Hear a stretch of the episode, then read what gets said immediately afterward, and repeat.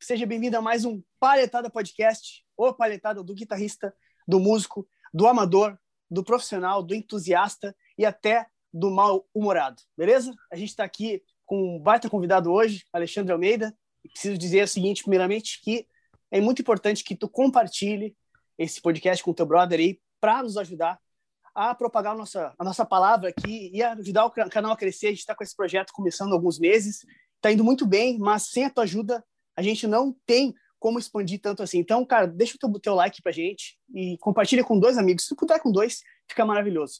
Uh, lembrando que Palhetada Podcast tem apoio de MF Mode Pedals, La Roca Camisetas e Chutes Palhetas. Pega essa, tem patrocínio agora, cuidado. Não é mais só nós. Aí tá pagando o leite do filho do Pablo aí. Nossa, né? Como é que estamos aí, Léo? Tudo certo?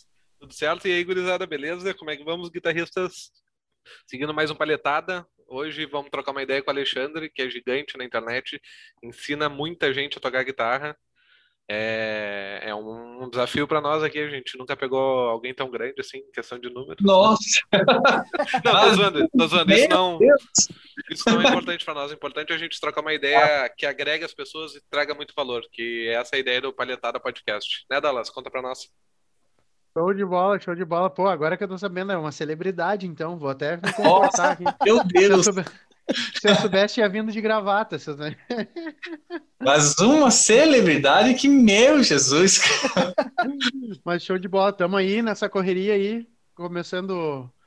Essa semana foi bem corrida, mas, cara, tá, tá show de bola, tá bom. Satisfação em rever os amigos. E um prazerzão conversar contigo, Alexandre. Como é que tá, belezinha? Cara, eu, eu quero começar já agradecendo o convite, né? Que o Pablo me fez esse convite e, e, foi muito legal porque eu acompanho, quero deixar claro que eu acompanho os podcasts que vocês fazem, né? O podcast Paletada. E, viu, pode largar a mão que se trouxe celebridade aí, viu? Eu só sei incomodar os vizinhos, entendeu? É, eu sempre brinco assim, cara, viu? Eu incomodo os vizinhos, só isso. E cara, para mim é uma honra, é uma honra estar aqui. Espero contribuir, né, com um pouco da, da minha experiência e vai ser legal, cara, vai ser legal mesmo. É uma pena que nós não podemos fazer presencialmente. É, daí ia ser mais divertido. Che vamos chegar lá, vamos chegar lá, com certeza. Vamos chegar, com sim. Com certeza vamos chegar lá. Inclusive, inclusive, eu ouvi dizer que por uma semana quase que não foi mendigado esse convite aí, né? Eu ia falar isso. Mas, cara, é verdade, cara, é verdade mesmo. É que o Pablo é um cara que. Até eu peço desculpa de não conhecer vocês dois, eu conheci através do podcast, mas o Pablo sempre foi um cara que a gente sempre trocou ideia, e faz anos isso, né? A gente sempre troca sim, ideia sim. nas redes sociais ali, e eu vim acompanhando tal, e eu comentei com a minha esposa sabe? Falei com ela porque uh, todo mundo sabe disso. Minha esposa ela é totalmente atuante comigo, é minha patroa, que eu falo, a gerente da, do esquema aqui. E eu tava comentando, pô, cara, eu queria convidar o Pablo para fazer uma live ou participar, né, do podcast deles lá, cara, porque, pô, a gente vive conversando, só, só tá faltando isso.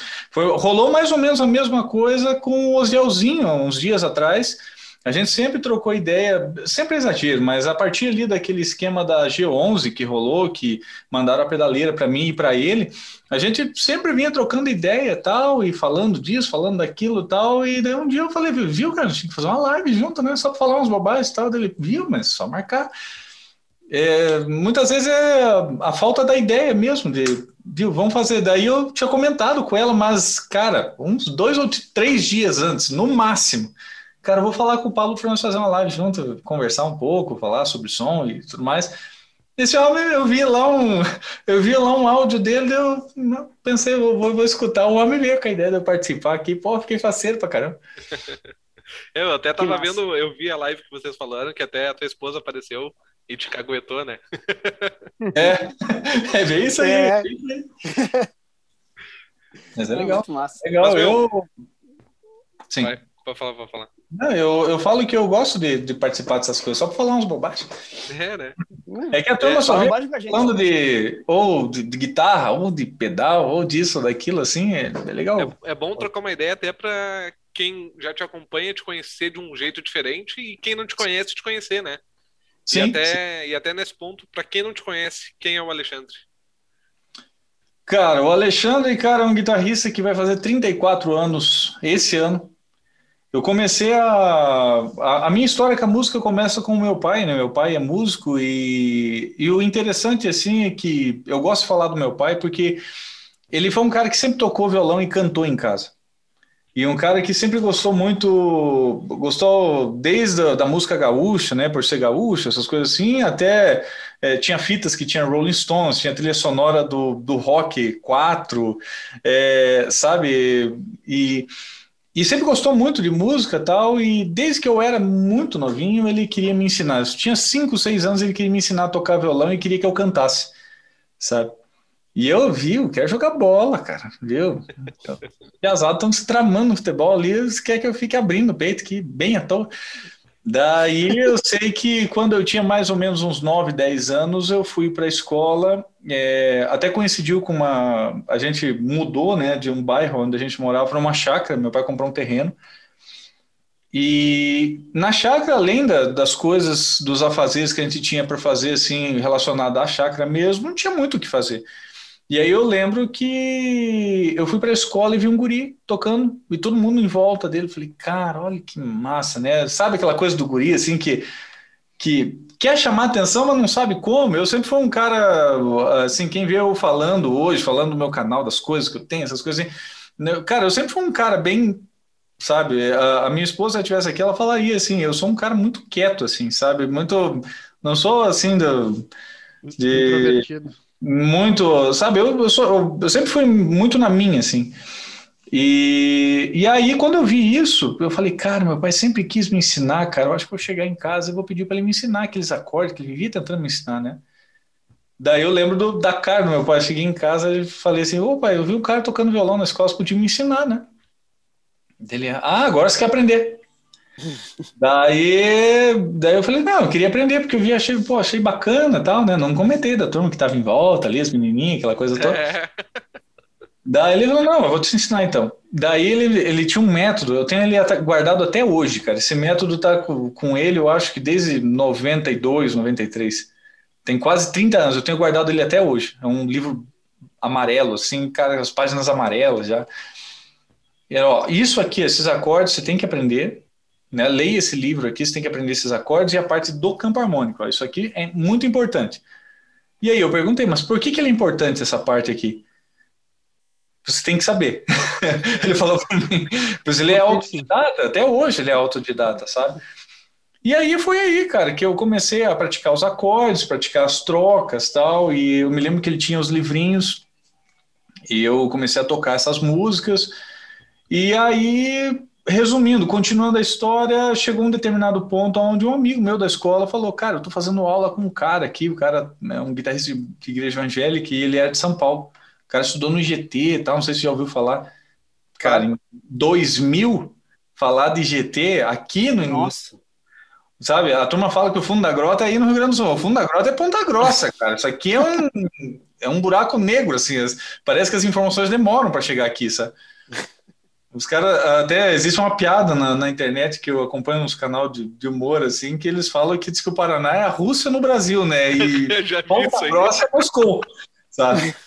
Porque aqui acontecem uns negócios muito loucos, sabe? É uns negócios que é fora da curva total, assim. Enfim, falou IGT, cara, não faço ideia do que seja o IGT dele. Ele falou, não, é uma escola muito famosa lá. Ele comentou que é famosa em São Paulo tal, não sei o quê. Eu falei, cara, vou, vou lá ver esse cara tal, cara. Pô, cheguei, lembro que o cara, o Anderson, o nome dele, Anderson, Anderson Falcão. lembro que tinha um Ibanez, cara, RG vermelha, e já meteu uma pentatônica, não, vou te ensinar isso aqui. Eu falei, caralho, é isso que eu quero pra minha vida, meu irmão. Sabe? pensei comigo, né? Agora primeira vista. Aham. Cheguei em casa tudo animado tal. Meu pai, putz, cara, nós vamos ter que ver aí por causa dos pila, né? Enfim, resumindo, fiz aula com esse cara. E, e, ele, eu me lembro que ele me ensinou muita coisa interessante, porém ele era um professor à moda antiga, assim, sabe? Ele era aquele cara que, ó, o material é esse, isso aqui você tem que saber. E muitas vezes eu perguntava, ah, mas por que isso? Ele dava uma pista ali, uma pista ali, mas sempre muito leve, assim, sabe? Muito leve. E aí nisso eu comecei, né, escutava música o dia inteiro, porque eu acredito até que é porque não tinha muito o que fazer mesmo, assim, né? era isso que eu tinha para fazer. E eu sei que eu escutava muita música, tocava as músicas tal, não sei o quê. E aí eu sei que eu comecei a evoluir aos poucos. Sabe? Eu lembro de uma situação de eu estar, por exemplo, com o violão, estudando, e meu pai falou bem assim: ó, eu vou tocar numa churrascaria lá, e a gente vai tocar uma, umas músicas gaúchas lá, vou cantar umas músicas italiano, porque é um, um jantar italiano, que não sei o quê, sabe? Cara, meu pai cantando italiano é hilário, cara. É, é hoje mas, o tio Mas ele sabe cantar ou ele enrola? É, tire suas conclusões. é, coitado do pai. Mas, cara, é, logo mais, logo mais eu, eu falo mais do meu pai. Assim, meu pai tem, um, tem umas coisas muito, muito massa. Eu uso até hoje com os meus alunos, até inclusive algumas coisas que ele me falou. Sei que a gente foi tocar e eu fazia. Ele tinha uma Jennifer. Horrível. Aí, horrível. Aquilo, aquilo assim era um. Sabe, era um. Uma tristeza, sabe? Sabe quando você. Aquilo ali, eh, os caras pegaram a, árvore, meteram umas cordas e já. E é, não, mas feita no machado, total, assim, sabe? E aí eu sei que eu ia fazer baixo, né? Eu, eu me lembro que eu ia fazer baixo lá tocando. Ah, sim, sim. E pau, né? Vai que vai, né? E aí eu sei que eu já estava aprendendo as escalinhas. Então. Daí eu sei que foi aí que eu comecei a tipo, opa, tá funcionando, tá funcionando, é, é por aqui, né? Até eu falo que a minha evolução ela aconteceu muito assim, assim, de, de como é que se fala? É, tentativa, erro, acerto, é, sabe? Eu fui muito de experimentar as coisas por conta disso. E para mim, uma, uma, uma, um ponto que marcou muito foi quando, nessa época, estava estourado aquele disco acústico do Bruno Marrone, sabe? Que o Marco Abreu, que é o. É, no meio sertanejo, ele é a minha principal referência. É, eu sei que estava estourado aquele.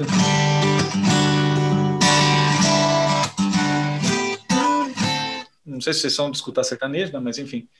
Ah, mas esse, esse, disco aí mesmo que não é, né? Conhece, né? Mesmo quem tocou, não é, conhece, né? Tocou até por dentro dos olhos, né? Não tinha como é, exatamente. isso. E, e, os arranjos são bem legais, assim, sabe? E o meu pai chegou no meu quarto lá, eu tava tentando tirar o. É.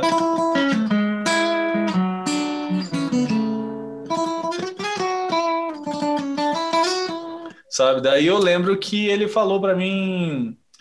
É, Putz, cara, que massa você tá tirando isso daí, viu? Vamos fazer o seguinte, ele, ele tinha acabado de comprar um violão Eagle folk, assim, coisa mais linda, mas aquilo era só ele que tocava, eu tocava a Jennifer, velho, lá, né?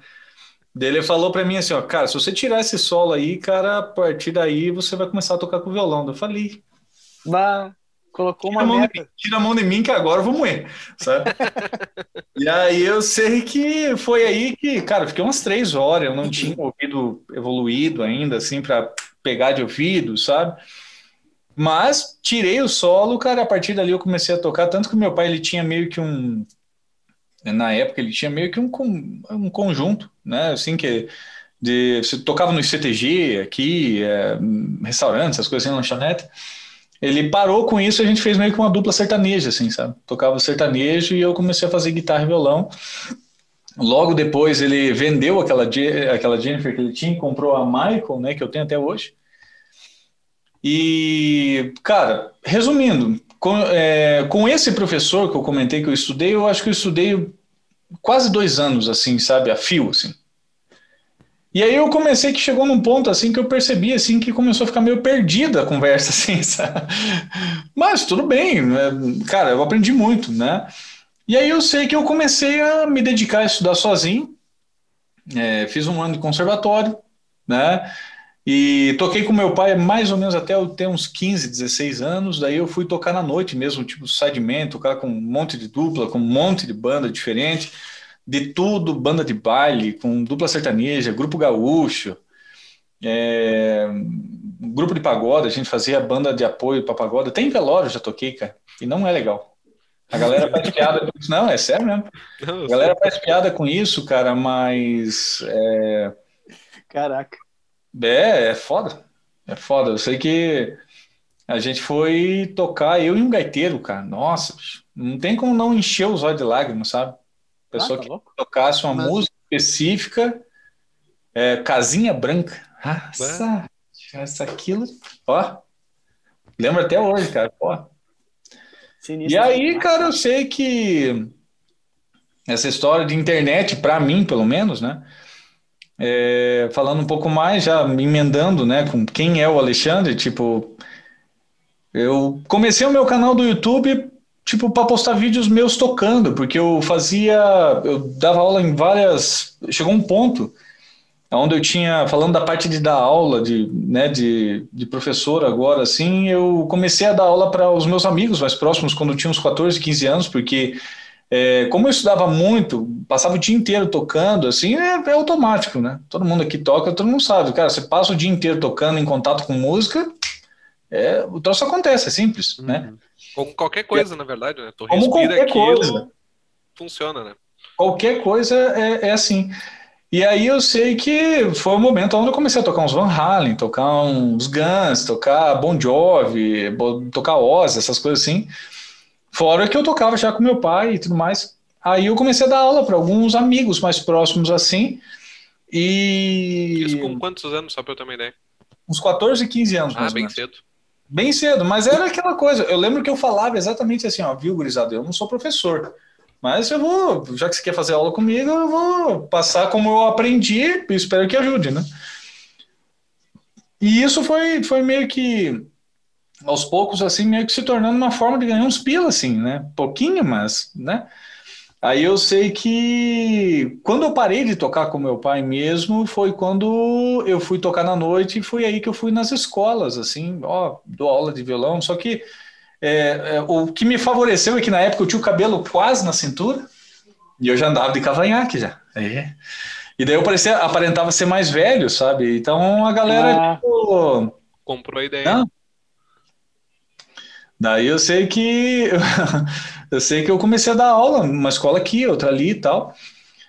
E em 2009 especificamente, eu, nessas escolas normalmente eu fazia alguns masterclass, alguns workshops assim para dar algumas dicas assim para os alunos assim, sabe?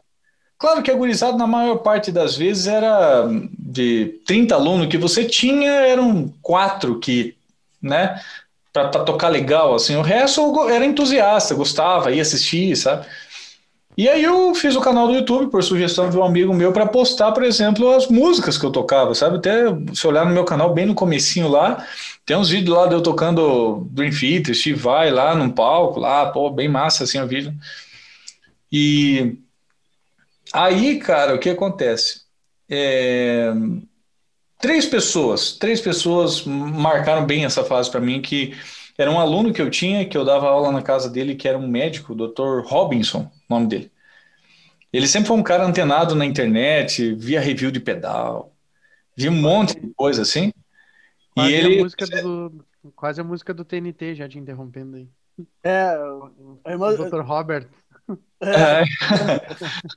É bem isso aí.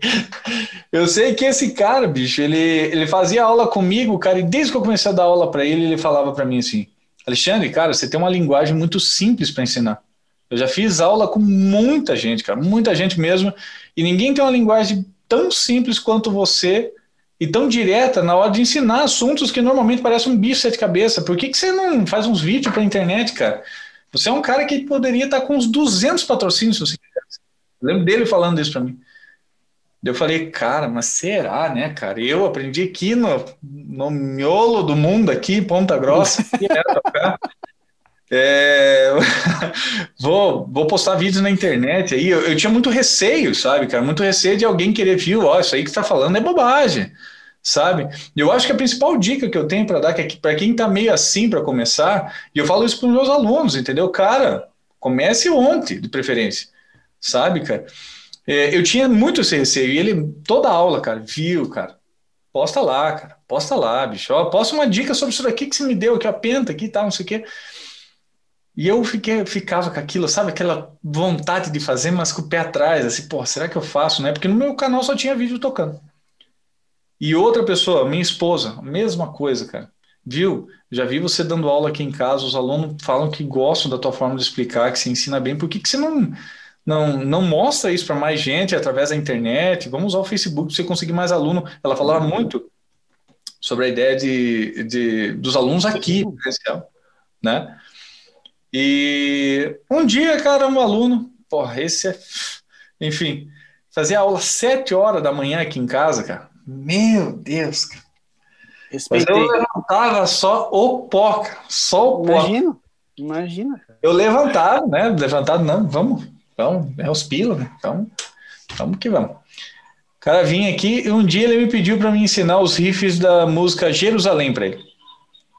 E aí eu, assim, cara, o pessoal do Metal Nobre, pô, uma puta banda, os caras tocam bem, técnico pra caramba, né? Bem lá Dream Theater, assim e tal. Mas particularmente não é uma das minhas bandas preferidas, não é o tipo de coisa que eu dou play aqui vou fazer uma carne, sabe? Não é o tipo. Entendi. E aí, cara, ele pediu, eu falei, não, fui lá, escutei, tirei o riff, transcrevi ali no papelzinho dele e falou para mim assim, cara, eu podia gravar essa explicação tua, você conseguiu explicar para mim bem, bem rápido, eu podia gravar para mim poder assistir depois, porque daí eu vou poder lembrar das dicas que você deu. Eu falei, pode ser. Falei, então, cara, ó, esse aqui é o riff e tal, não sei o quê. Dele, cara, Vou te falar o seguinte: se você postasse esse vídeo no teu canal do YouTube, cara, ia bombar de visualização, porque não tem ninguém ensinando essa música. Já procurei, rachei de procurar e não achei. É, daí eu lembrei do, na hora do Dr. Robinson, da, da Raquel falando, falei, cara, quer saber? Passa trem, vamos botar lá, vamos ver o que, que vai dar esse troço. Aí eu sei que ele passou para mim o vídeo, botei no meu canal e coloquei na descrição. Ó, é, essa é a primeira videoaula. Quem quiser ver mais material desse tipo aqui, né? Quiser saber mais de algumas outra música, sei lá, né? Deixa nos comentários. E nisso eu tinha 800 inscritos, tipo. É bastante até. Pois é, eu, pô, eu já tava faceiro, pensava assim, porra, 800 pessoas vendo eu tocar Lazarito, né? E Eu sei que deu 20 minutos, apareceu lá, meus próprios meios oficina de Então, é nós, daqui. Fui lá, tirei a música, ensinei, cara, e dali o canal começou, começou a subir, porque eu comecei a dar mais dicas sobre outros assuntos e, e chegou um momento aqui onde eu, eu trabalhava. Cara, eu quase, para vocês terem uma ideia, em 2014 eu quase parei de dar aula. Trabalhava de dia com outra coisa outra coisa nada a ver. E dava aula só à noite, assim, tinha tipo cinco, seis alunos assim. E detalhe, a mesma forma de ensinar, a mesma coisa. Eu acho que foi um período meio que sabático, assim, para preparar a cabeça, assim, para que, viu, mas, tem que fazer. Mas bateu é, a dúvida, será que é isso ou não? Não, não foi por isso, é por. Eu, eu nunca, sabe, essa história que a galera fala muito é, ah, alguma vez já te bateu a dúvida se isso era realmente. Cara, nunca me bateu, cara. Eu sempre fui muito de pensar assim, cara, existem coisas que você precisa fazer existem coisas que você quer fazer. Uhum. E para mim a música sempre teve, é, sempre teve muito claro isso para mim, porque eu faço isso desde que eu não entendo por gente. Tipo, para mim era uma coisa que eu devia fazer e precisava fazer. Eu nunca enxerguei essa possibilidade de, eu quer saber, vou armar capa com isso daí. Eu continuava tocando na, no, no, final de semana, tinha poucos alunos. E aí, cara, no final de 2014 eu lembro que o cara me mandou embora, cara, do trabalho que eu tava trabalhando. Eu falei assim, meu Deus do céu, o que, que eu vou fazer agora, sabe? E aí veio esse, esse anjo que eu tenho do meu lado aqui e falou assim, viu, cara, por que você não investe em fazer propaganda das tuas aulas, cara? Cara, invista, vá em cima disso, faça isso acontecer, vamos fazer propaganda, vamos, sabe, vamos fazer virar esse esquema. E, cara, eu tenho certeza, nós vamos poder sobreviver tranquilo. E na época, até inclusive, ela trabalhava também de, de enfermeira, porque ela é enfermeira, né? E, cara, é, é só para fechar essa parte, assim, eu, eu, lembro que uma vez eu li num artigo de propaganda que diz que vermelho era a cor do sucesso. E isso é um fato. Isso é um fato. Escuta o que eu estou te falando. Eu fiz um cartão extremamente simples no Paint, cara, que tinha, eu acho que é Paint, é o que se pronuncia, no, no Windows. Um cartão vermelho, escrito aulas de violão e guitarra, horários flexíveis, linguagem simples, objetivo e meu telefone. Postei em todos os mercadão aqui da minha cidade. Deu uma semana, de quatro, cinco, seis alunos que eu tinha, eu fui para 20. E não é história, não é história, um fato. E aí eu comecei a ligar esse, esse mesmo cartão com as minhas propagandas com os vídeos que eu postava também, sabe? E aí a coisa foi acontecendo. Cara, quando eu atingi 40 alunos, eu falei, tô galo, cara, agora... agora tô diferente. Pensei isso, comigo. isso em Ponta Grossa. Isso em Ponta Grossa, isso em Ponta Grossa. E, e daí tem a história de começar a dar aula via Skype também, que é uma história bem longa e bem, bem interessante, bem, bem bacana.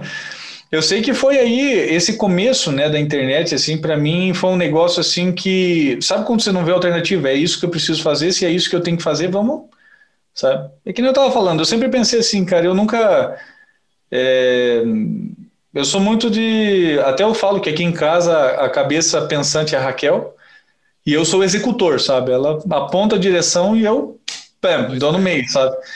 Porque eu acho que essa união da gente fez, fez o troço virar pra caramba. Daí veio as aulas Skype. Né? Eu sei que nós estava naquela, naquele batidão, né? E eu já estava feliz e meio, né? Com, com tudo que estava acontecendo e continuava tocando, a nossa renda, pô, todo mundo sabe assim que se tem uma coisa que dá muito certo, né? Que é você trabalhar durante a semana com música, é uma coisa muito massa, e você poder tocar também no final de semana também é legal. A, a união dessas duas coisas dá uma renda bem bacana já. Então tava faceiro. Daí um dia, cara, no Facebook, um vivente lá de Sergipe, o Glauco me mandou uma mensagem falando assim: é, Fala, Alexandre, eu não sei se você vai me responder, bem assim. Mas eu assisti uma videoaula sua de uma música do Oficina G3. E, cara, eu assisti vários vídeos e a única que eu consegui entender e aprender a música e conseguir tocar ela foi a teu, tua videoaula. E eu fiquei me enrolando vários e vários momentos para te mandar mensagem, até que a minha noiva aqui falou: Não, manda mensagem, o máximo que vai acontecer é ele não te responder. Eu queria saber se dá aula via Skype. Eu falei: Mas, nasci fazendo isso. Falei para ele. Só lembra assim, claro que dou, cara, claro que dou sim. Eu tenho alguns horários disponíveis já, aquela. Já. Já, já, já, né? Já dominei no peito e já chutei pro gol, né? Já, já mandando e, fazendo a conta no Skype ao mesmo tempo, né? Vendo como é que é. funciona. Não, claro que sim. Já Não, ô, para, né? Só, só, só um pouquinho. E-mail, para. Aí, cara, é, é uma história bastante bacana pelo seguinte, cara. Na época, não sei se vocês chegaram a pegar essa época, acredito que sim. É, a gente não tinha. Ter, é, eu, a gente tinha acabado de vir morar aqui no bairro onde a gente mora, é um bairro. Agora tem quase 10 anos, mas na época tinha, não tinha nem carteiro aqui, cara. Sabe? Quem dirá a internet, né? E aí eu sei que a gente tinha como internet aqueles modem 3G da Claro, que era uma porcaria. Uhum. Lá foi feito para travar a porta para você poder ser, descer com as compras, sabe? É por aí. Era horrível, cara, era horrível. E daí tinha um, um, um, limite que você poderia consumir dele, porque senão ele travava. Daí o cara falou, cara, eu gostaria de fazer aula via Skype com você. Eu falei, não, mas então, vamos fazer. Daí eu passei o valor da mensalidade para ele e tal, não sei o quê. E daí eu combinei com a Raquel, ó, cara, só que agora nós vamos ter que economizar esse 3G aí, porque senão estamos arrebentados, né? E aí eu sei que comecei a dar aula para ele. Era toda quinta-feira, 5 horas da tarde. Nossa, vinha, né? Vinha, tava dando aula na rua, vim correndinho para cá já. Vamos para aula visca, já, já me senti chique já. Agora é online. Aí, daí eu sei que eu lembro de falar para Raquel, foi muito engraçado essa história, porque eu falei para ela assim: cara, já imaginou, cara, dar aula só em casa, não precisava mais sair de casa né, para poder ir dar aula, porque era uma coisa que, cara, me. Putz, quem lida com trânsito todo dia, cara, sabe que é terrível. Tinha uma CG, tá ligado? Andava para cima para baixo com aquela CGzinha. E o medo de cair um tombo, arrebentar com as mãos, com os braços, sabe? Apesar de eu ser um cara que andava sempre muito tranquilo, assim. Mas o medo de vir um louco bater em mim, assim, ou coisa do tipo. E isso me cansava muito, ter que vai e volta, não sei o que, sabe? Era um zigue-zague na cidade, aqui que tá louco. E aí eu falei isso para Raquel, cara, já imaginou essa possibilidade? Ela falou para mim assim, viu, largue mão de viajar. Vamos fazer propaganda, pegar aluno aqui na cidade, esse troço e ficar dando, isso é viagem da tua cabeça. Ah, então tá bom, né? Então uhum. beleza. Pô, se a, se a, cabeça pensante falou, né?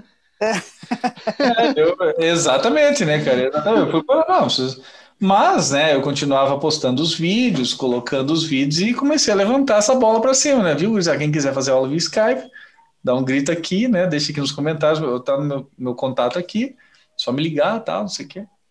E de repente apareceu mais um, e mais um, e mais um.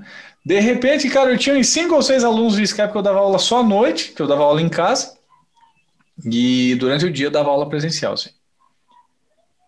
Daí foi aumentando, aumentando. Quando eu cheguei nos 7, 8 alunos, apareceu um brasileiro que morava na França. Daí eu falei, agora tô gato. Agora muito. Mínima agora. Falei com ele. falei assim, não, cara, tem um aluno que mora na França, velho. Viu? Parei, parei já. e aí eu sei que, cara, o, o esquema começou a embalar, cara, embalar, embalar, embalar, cara, tanto que chegou ao ponto que eu tinha restava assim quatro alunos que eu ia na casa deles e eu tive que chegar para eles e falar assim, viu? Seguinte, cara, eu realmente eu não vou mais conseguir vir dar aula para vocês porque é, eu acabo perdendo três horários para vir. E se você quiser que eu continue vindo, eu venho, mas eu vou ter que cobrar três horários de você daí, sabe? É, é financeiro, tal. Eu espero que você entenda. Todo mundo entendeu, cara. Falou, não, cara, vamos fazer aula via Skype. Quem não gostou da ideia do Skype falou, não, vou lá na tua casa fazer aula também. Quer dizer, então, 100%. E aí eu sei que continuou rolando, cara, foi, foi, foi. E eu acho que em 2016, 2016, é 2016, cara, 2016 mesmo, eu chegou um ponto que eu não tinha mais horário. Eu tava dando aula das sete da manhã a uma da manhã. Isso, cara. Meu chapéu. Cara, para mim, cara, trabalhar em casa, bicho, é liso. Eu fazia isso aí dando risada, cara. Ia ali, pegava um café, pegava um bolinho, vinha meio mastigando o negócio e viu, pega essa escala aí, vamos lá, sabe? Eu, quando né, deu certo eu trabalhar em casa, sabe, cara, não precisar sair. Tanto que eu lembro que tinha uma fase que a Raquel estava trabalhando ainda e eu, eu tinha só segunda-feira fechado de manhã para poder limpar a casa, ir em lotérica, pagar a conta, essas coisas assim. Eu falei para ela, falei assim, o negócio é o seguinte, cara, largue mão do teu serviço aí, venha me ajudar que eu acho que você junto comigo aqui, nós vamos poder pensar os dois nisso aqui, vai dar muito mais resultado do que você trabalhando lá e eu aqui. E aí deu boa, ela veio trabalhar comigo, tanto que a, a ideia do curso via WhatsApp surgiu dela. Ela que uhum. levantou a bola. E hoje, cara, é o nosso carro-chefe, cara. É o carro-chefe, eu tenho quase mil alunos só no curso via WhatsApp. E, que massa. Não, é, e é interessante porque surgiu do seguinte: eu estava dando aula direto e gente querendo fazer aula comigo e, é, e eu cara, eu até hoje sou muito agradecido assim pela confiança que as pessoas é, depositaram assim no meu trabalho, porque assim, hoje em dia é quase tudo online, principalmente por causa da pandemia. Mas, cara, em 2016, cara, se acreditar num cara lá no caixa prego lá, que o cara diz que dá aula, se depositar uma grana pro cara, o cara vai te dar aula, e é sempre adiantado. Era um negócio assim, cara, que eu, eu eu já começava a mensagem quando o cara pagava, eu já começava agradecendo, assim, pela confiança que as pessoas depositavam na gente, assim, sabe, cara? Principalmente no, no Brasil, que é um país, assim, que mais estrova do que ajuda, né? Não sei se vocês concordam comigo. Sim. Sabe? E, Deixa eu te perguntar como é que, como é que funciona a, a, o método de tu ensinar pelo WhatsApp. Fiquei curioso agora. Eu tenho um cronograma. Uhum. Esse cronograma, na verdade, é o mesmo cronograma do Skype, só que no Skype ele é maleável porque eu posso fazer uma avaliação do aluno. Sim. Entende? É, esse cronograma é o mesmo cronograma que eu ensino desde que eu comecei a querer ensinar o, primeiro, o segundo aluno, sabe, cara? Porque na minha cabeça sempre ficou muito claro, assim, o que, que tinha que ser mais importante do que outras coisas, assim, sabe? E quais informações, eh, ao longo do tempo eu, fui, eu fui dando aula, eu percebi que tinham informações que eram é, tinha uma importância para vir primeiro do que outras, entendeu? É, uma coisa que eu sempre falo sobre o meu material é que é, ele acaba sendo interessante, é que ele expõe a teoria para o aluno, faz com que ele faça aquilo ali, mas é, não é toda ela, sabe? Tem muito professor que pega aquela que vamos lá falar sobre intervalo. O intervalo ele tem a frequência que não sei o que, que é o a teoria da teoria, né? Parela a parada, entendeu? O cara só quer fazer um acorde de ré, tá ligado? tipo, sabe? Eu eu exponho as coisas, mas dentro de, um, de uma ordem lógica, entende? E no WhatsApp ele segue esse cronograma, porque assim, uma coisa que eu escuto muito, cara, da galera, e eu queria saber até, inclusive, a posição de vocês, porque eu, tô, eu, eu sempre levanto essa bola, assim, quando eu estou conversando é, sobre aulas, sobre metodologia, essas coisas assim. É, muita gente, cara, fala comigo quando querem fazer aula via WhatsApp, claro, tem um material, o valor é mais acessível, óbvio, é, ah, mas é, como é que você faz para fazer avaliação? Não, o WhatsApp ele segue o cronograma a partir desse ponto, né? A gente começa por harmonia básica, digamos assim. E aí tem muita gente que fala comigo assim, não, cara, mas eu sou do nível intermediário já. Eu já toco há 10 anos, eu já toco isso ou aquilo. Eu faço essa pergunta para vocês: o que, que define um guitarrista ser intermediário? Ah, cara, essa questão aí, velho, é um é um negócio de louco, assim, porque se tu perguntar para um monte de guitarrista, ele vai te dizer que é intermediário, só que ele tem dúvida com as coisas mais básicas. Exato. A Exato. Gente, a gente fez o, uma, uma pesquisa, pesquisa, com os alunos do Pablo, uh, isso nas aulas que ele deu gratuita. Quanto mais velha a pessoa era, mais ele se, se ele se considerava intermediário. E quanto mais novo, mais ele se considerava avançado. A avançado. era simples. É, não, é, é um básico, intermediário e avançado tipo, deu dois, três básico e a maioria era avançado e intermediário. Eu não sei, ó. Se eu perguntar pro Pablo, que é um cara que eu conheço ele tocando, se eu perguntar para ele, cara, você se, você se considera intermediário ou avançado? Ele vai falar intermediário. Eu falo a mesma coisa. Porque não, esse é humildade, né? Da música, de tocar. Não, cara, mas tu vai, tu vai, você, ah, sou avançado, não, tá, mas não. O, o Govan lá é avançado, e tu vai te colocar no mesmo. E se você perguntar, cara? cara? eu sou capaz de apostar uma, um gradado de cerveja, cara. Se você perguntar pro Govan, cara, você se considera intermediário avançado, ele vai falar, cara, eu tô aprendendo ainda. É. No, ele vai falar, caso, no caso do Pablo, não é que ele que ele se considera intermediário, é que ele não toca bem mesmo, né, cara? Então. Aí Vamos ser sincero. Vamos ser sincero aqui nesse papo. Né? Eu sou avançado. Eu sou, eu sou avançado. Eu sei que, cara, isso foi uma coisa que eu trouxe justamente com esse curso via WhatsApp, entende? E, e aí eu sempre exponho para quem quiser. Não, mas Alexandre, realmente esse assunto, esse assunto não tem dificuldade, entende? Eu quero uma coisa mais personalizada, e tem que ser via Skype. E 98% dos alunos que começam via Skype dizendo que sabe alguma coisa, começam de qual aula? Da inicial lá. Intervalos. O número um. Intervalos. Entendeu? É simples, cara. É assim, porque aí assim. a gente é... pergunta por que intervalos, aí tu responde, porque o meu pai disse. é, exatamente isso. E, mas eu falo isso porque, assim, é, pelo menos na minha concepção, assim, como músico, sabe, eu toda vez que eu parei para estudar alguma coisa, eu sempre parei para pensar o seguinte: assim, existe um milhão de teorias diferentes para cada assunto, para cada cada coisa que você vai estudar, cada coisa que você vai enxergar, como é que aquilo funciona, ou coisa do tipo. Mas o que exatamente daquilo vai afetar a tua prática? Eu penso assim, entendeu? Por exemplo, esses tempos eu vi, eu tenho falado bastante do Kiko Loureiro, tenho que parar de falar dele. É, não, é que eu fiquei assim, abrindo um parênteses aqui, né? Fazendo que nem ele faz, troca de assunto assim, do nada. é, e, é, e é hilário isso também. É, ele, esses tempos estava vendo uns, um pergunta e resposta dele lá, perguntar se ele comia carne. Dele falou que. Ah, tá. Ele falou que. Não, não como carne desde 2016. Eu fiquei tão indignado, cara, que eu mandei uma mensagem para ele. Falei, homem do céu, por que, que você não come carne, vigente? Sabe? Eu mandei uma mensagem. É. Enfim, é, eu até me perdi, cara. É, eu tava falando o Kiko o Kiko... Ah, sim, eu estava assistindo uma live dele, onde ele começou a fazer umas explicações de, de umas músicas do disco novo dele, e ele me saiu com essa, assim, tipo, ó, aqui a gente tem uma cadência composta. Todo mundo aqui sabe que é uma cadência composta, né? Aquele jeitão dele de que é foda, né? E ele realmente é, ele é foda, né? cadência composta.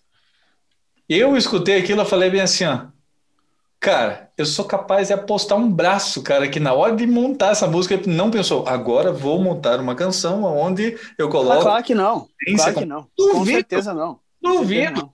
Então, assim, é. É, tá entendendo onde eu quero chegar? Existe um milhão de coisas que é interessante você saber? Sim. Mas depois você já faz, cara, sabe? Foi o que aconteceu comigo, entendeu? Uma vez eu escutei, por exemplo, um maestro aqui da cidade, fui tocar com os caras, passaram o repertório, tirei bonitinho. E o cara, né, ó, lembrando que tem aquela cadência assim, falando com os alunos dele que iam tocar junto, sabe? Os alunos não, o pessoal da orquestra, ó, lembrando que tem aquela cadência assim, assim, assado, tal, não sei o que. Eu, meu Deus do céu, cara, o que que é isso? Pensei comigo assim, cadência, cara. Vou guardar esse nome. Né? Fiquei com aquilo. Comecei a pesquisar daí, né? Na época eu tava começo, assim, foi os primeiros acessos à internet que eu tinha. Eu ia no Lan House, passava uma tarde inteira pesquisando assunto, assim, sabe? Que eu escutava os nomes e cadência. Ah, cadência composta. Dó, Fá, Sol. Uhum. Eu... É isso uma cadência? Daí tem vários, né? Claro, tem vários mais. Cadência imperfeita, cadência não sei o quê. É, mas são coisas que não afetam a tua forma de tocar, sabe? E isso é uma coisa que eu trouxe para o cronograma. Assim, ó, eu falo para todo mundo, ó, cara, eu trouxe para esse cronograma coisas que são indispensáveis para qualquer coisa que você vai tocar. Sabe? Qualquer coisa. E é, mais uma vez falando, eu sou muito agradecido a todo mundo que confia é, no meu trabalho, porque, cara, eu tenho muitos alunos e a gurizada está evoluindo uma barbaridade, assim, sabe, que eu fico espantado, assim, é muito legal, assim, de, de poder acompanhar, assim, sabe? É, cara, eu tenho, eu tenho gravado meio que mensal, assim, jams com os alunos, para botar a gurizada para tocar mesmo, assim, sabe? E, e, e, eu achei muito bacana, até tá no meu canal, quem quiser ver, assim, que os alunos, assim, que começam, tem alguns, alguns alunos, assim, que tem mais de 50, 60 anos, assim. A, a bateria avisou que eu tô com menos de 20%. Ah, sim. É, alguns alunos, assim, dessa idade, sabe, cara, que acabaram de começar assim, sabe? Porque já na terceira aula eu dou alguns macetes de harmonia, que a pessoa tem que saber e tem que continuar estudando, escala maior menor e aplicação e improvisação. O aluno com a terceira aula, cara, já pega backing trackzinho, coloca uma ideia simples, nada absurdo, nada de, né? Mas só pela coragem da pessoa, tipo, vou participar. Isso, isso é uma coisa, cara, que eu acho assim muito legal, assim, muito, muito bacana a pessoa ter coragem, porque voltando no, lá atrás na história que eu estava contando, antes eu tinha muito medo, receio de postar as coisas, ensinando alguma coisa. Por quê? Porque eu pensava assim, cara, alguém vai chegar e vai me corrigir, vai, vai falar que eu tô errado.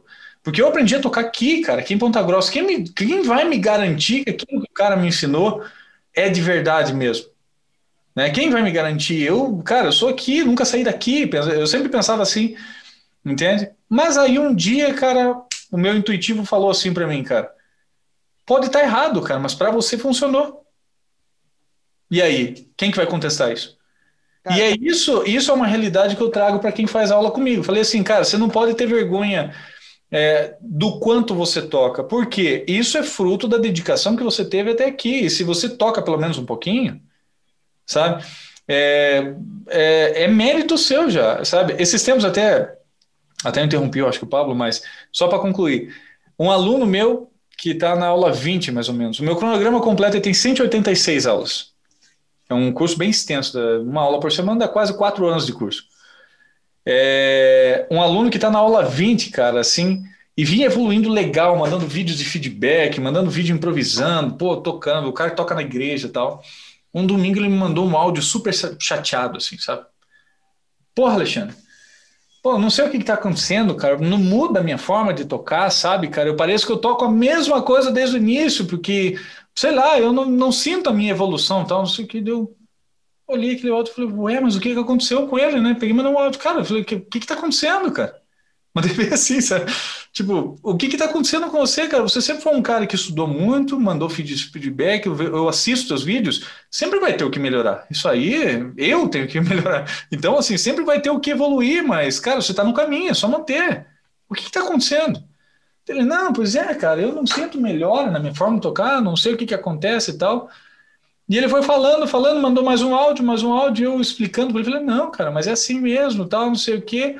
Ele mandou um áudio falando assim, não, porra, bicho, eu vi um vídeo ali no grupo do WhatsApp, no grupo dos alunos, é, eu vi um vídeo de um dos alunos ali, cara, pô, no grupo, o cara tá tocando demais, cara, e tá cinco aulas acima de mim. Deu, ah, eu entendi qual que é agora o problema. Entendeu? Cara, eu falo o seguinte, assim, é, foi aonde eu dei o seguinte exemplo para ele, cara, no meio musical, no teu estudo, você nunca pode se comparar com ninguém. Uhum. Entendeu? Você nunca pode se comparar. Pô, o Pablo faz algumas coisas, cara, que eu não faço e eu acho da hora ele fazendo. Entende? Tô dando do exemplo do Pablo aqui, mas é que nem eu dei um exemplo para ele. Cara, um, meu top 1 é o Guthrie Govan, cara. Eu gostaria de tocar um 1%, já, nossa, eu ia ser feliz pra cacete do que aquele homem toca, né? Eu falei para ele assim, mas se eu for querer me comparar com ele, cara, eu vou abandonar esse troço aqui. Entendeu? Eu vou abandonar, porque é, cara, você não, não é assim que se mede a tua evolução, você tem que se medir com você mesmo. Cara, 20 aulas atrás você tocava assim? Ele mandou um áudio, não, não, cara, porra, melhorei muito, cara. Nossa, não fazia nem metade do que eu faço hoje, que não sei o que. Eu falei, então, isso aqui que você tem que prestar atenção. Porque você não sabe o quanto o Guthrie Govan já ralou na vida para chegar a tocar tudo que ele tá tocando com a fluência que ele toca. Pode ter certeza, cara, que esse homem aí dormiu com a guitarra no colo, cara, umas quantas vezes. Na real, nem dormiu, né? Ou nem é, dormiu, exato. É. é. a lógica do Mike Tyson, né, cara? É. Se, se, ele acordar às 5, acorda às 4. É, isso aí. Enquanto eu tô descansando, tem alguém treinando. Exato. Então, é, foi aonde ele. Putz, pior que é verdade, cara, sabe? Então, eu acho interessante, assim, porque você acaba é, influenciando no psicológico das pessoas, sabe? Porque se a gente ficar nessa, cara, ver lá, por exemplo, uma situação numa escola que eu dava aula aqui uma vez. É, veio o Marcinho Eiras fazer um workshop, e eu sempre fui fã de fazer tapping, não sei o quê, né? Eu sempre, sempre gostei. E aí eu vi aquele homem tocando, cara, ele passando o som, cara, mas uma fluidez tão lindo, né? O cara toca, parece estar tá tomando água ao mesmo tempo, cara. E dá uma raiva na gente, né, cara? Porra, mas que caralho, né? Cheguei para ele na maior da humildade e falei assim, cara, me, me conte, qual que é o segredo aí, né? Ele, cara, repetição, repetição. Eu comecei a brincar com isso uma vez, gostei da ideia, comecei a tirar uma música, brincar com outra música tal. De repente eu tinha um repertório que eu tocava assim. Na hora, cara, me veio a seguinte frase na minha cabeça. Falei, cara, o cara tem 10 dedos igual você. Tem uma guitarra praticamente igual a tua, só porque tem o nome dele. 24 horas por dia. Que nem 24 tu. horas por dia, igual eu. O que, que ele fez além do que eu fiz? Ele treinou mais. É. Eu falei, então quer saber, cara? Cara, no mesmo momento, me lembro que eu fui pra aula lá. Comecei a treinar os. Faz tempo que eu não toco assim. Eu vi, eu vi uma mentoria que o Pablo deu esses tempos para um, dos, um dos alunos e foi bem isso que ele falou, é repetição. Tu tem que fazer o teu cérebro entender que aquilo, tem que, uh, que aquilo vai virar natural conforme a prática, né? Exato. Então, Exato. quanto mais tu pratica, mais natural, mais isso. Tá dando é latido aí. Tá dando é, Oi? Tá dando. Sim. Ô, Amanda! Amanda? Meu, Falou com a é ah, tá. Ah, tá. Foi boa. Tá dando latido aí, pera aí. Ô, Amanda. Ó, ó. Não dá pra ouvir. Dá, dá sim. É o, é o teu filho? O gurizinho acordou, tá escutando Iron Maiden lá. Uhum. Azar. Ô, meu, uma, eu vou complementar uma parada aí que tá falando sobre esse lance de, bah, os, os caras vão me corrigir, vão me me, tipo, dizer que eu tô fazendo errado também, né? Aquela coisa de tipo, ah, mas não, não é assim que se faz. Velho, eu tô, eu, eu venho de um mercado extremamente arrogante, que é o mercado da corretagem, corretor de imóveis, tá? Hum. Mercado imobiliário. É um mercado arrogante e eu tô entrando, eu acabei me especializando, a minha imobiliária, eu tive imobiliária aqui em Porto Alegre, Sim. E, cara, eu era. Eu, eu, me especializei em fotografia profissional dos imóveis. Então a nossa imobiliária fazia 100% de fotografia profissional eu era fotógrafo. Uh, e agora eu estou entrando ensinando o mercado imobiliário a fazer fotografia profissional. Legal. Então, assim, cara, o mercado imobiliário é um mercado arrogante, o mercado da fotografia é extremamente arrogante. Os dois mercados são arrogantes. Eu, eu, eu vou te falar assim, desculpa te interromper, mas não é só esse mercado. Qualquer ah. mercado. É. Qualquer é, mercado. E aí, assim, só que como o mercado, tipo assim, o que que eu sinto do, dos dois mercados, né? O mercado da fotografia, ah, não, mas se tu não usa a técnica X, Y ou Z na, na câmera profissional, que tu não sabe mexer no equipamento, não sei o que lá. Só que assim, velho, bem de boa, assim, ó. O que que me fez uh, sair da inércia um pouco dentro disso? Foi assim, meu, eu, olha, eu olho, eu bato uma foto agora, os guris já estão acostumados, mas tipo, bato uma foto agora. Se eu jogar essa foto na internet, os caras vão olhar e vão dizer, caralho, meu, essa foto é profissa, meu, o louco que fotografou manja. O equipamento entendeu? deve ser foda. O equipamento é foda. Eu faço com o celular a foto às vezes, entendeu? Não precisa ser com, com a câmera em si. E daí, eu, só que eu, meu, eu nunca estudei fotografia. Foi tudo 100% autodidata. Hoje eu sei que existe uma técnica ali do HDR que os caras chamam de breaking e não sei o que lá, que agora eu falo o nome porque eu sei o nome, mas antes eu só sabia fazer. Eu peguei o equipamento e, e mexi, futricava e fazia, entendeu? Uh, e aí, velho, eu noto, eu já às vezes eu recebo algumas perguntas assim, ah, tu usa flash? Ah, tu usa isso? Ah, tu usa aquilo? Que eu noto que é pergunta de fotógrafo, não é por pergunta de corretor sabe? Para julgar o meu trabalho. Só que, velho, eu aprendi que, por exemplo, assim, ó, para tu chegar da cidade de Ponta Grossa em Porto Alegre, tem N estradas diferentes. Caminho tem vários. Nossa. Independente do caminho, tu vai chegar aqui. Uns vão levar duas horas, outros quatro horas, outros cinco horas, outros dois dias, entendeu? Agora, velho, tipo, o caminho que eu sei que te leva a chegar aqui é esse, mas tu vai chegar. Talvez um cara ali saiba um atalho que eu não sei. Mas independente, tu vai chegar onde, onde eu tô te propondo chegar. Entendeu? Então, assim, bem de boa. Se o cara vem me julgar que eu tô fazendo certo ou errado, ou não sei o que lá, velho. Assim, ó, quem tá perdendo, na minha opinião, é o cara. Por quê? Porque ele tá perdendo a oportunidade de ver uma, uma, uma outra visão do negócio. É, tipo, ele acha que a visão dele é a certa. Não, não é a certa. Assim como o cara pega e diz, cara, olha só essa foto que eu fiz, eu usei flash. Eu não indico usar flash, mas eu fiz essa, usei flash. Velho, se tu consegue ter esse resultado com flash, segue usando flash. Não faz o que eu tô te dizendo. Por quê? Porque o teu resultado tá top. É o lance do, do tentativa, acerto e erro. É, é assim. Isso é uma coisa, isso que você falou é uma, é uma coisa que eu percebo que assim no mercado da música, assim, é, principalmente quem dá aula, é, quanto mais termos diferentes você conhecer, melhor você conhece, sabe? Uhum. Tipo, é, e, cara, é, isso é uma coisa que até eu comento muito com os alunos, assim, sabe? Cara, a quantidade de termos diferentes que surgem para as mesmas coisas, sabe? Tipo, paletada alternada com sweep, hoje em dia é sweep picking, né? Uhum. Tipo, daí, é, não, não querendo julgar um grande mestre que a gente tem aqui no país, né? Mas o KGED virou o sistema 5. Sim, sim, sim. É, eu, eu acho que esse tipo de coisa, no final das contas, é, é, claro, vem trazer a abordagem da pessoa, vem trazer toda a visão que a pessoa tem para poder te ensinar em cima daquilo, mas o nome diferente, normalmente, o interesse é vender. É, mostrar que é, cara, sabe uma coisa que os outros não sabem. Exato, exato. E muitas vezes, cara, isso mais. É, deixa. Inf enfeita, né? Tipo, é, deixa conturbado o negócio, sabe, cara? Sabe? Cara, a, a galera da música, assim, é muito normal, tu, ao menos tu, tu, como professor, tu deve ter visto isso há muito tempo já também. Porque a galera já tem uma certa aversão à, à teoria, assim. Quando tu fala em teoria, o pessoal já ah, começa já a dar brotoejo no pescoço, começa a suar frio, né?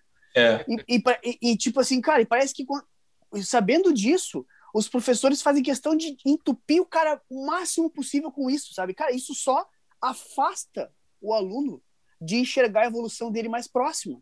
Enquanto muitas vezes tu, tu, usar uma abordagem que nem tu é um cara que aprendeu quase que de forma autodidata com professores locais, tá, com pouco conhecimento ali, tu aprendeu da tua forma e tu chega assim, ao invés de tu dizer assim, meu, faz todos, decora todos os shapes da pentatônica e executa isso, isso, isso, aquilo, tu fala assim, cara, ouve essa backing track aqui, não começa com a nota mais aguda, tipo assim, tu vai assustar o cara, começa na manha, vai aumentando a dinâmica e vai aos pouquinhos acrescentando, sai desse shape, vai para outro. Cara, tu usa uma abordagem tua, o aluno já absorve aquilo muito mais rápido, entendeu?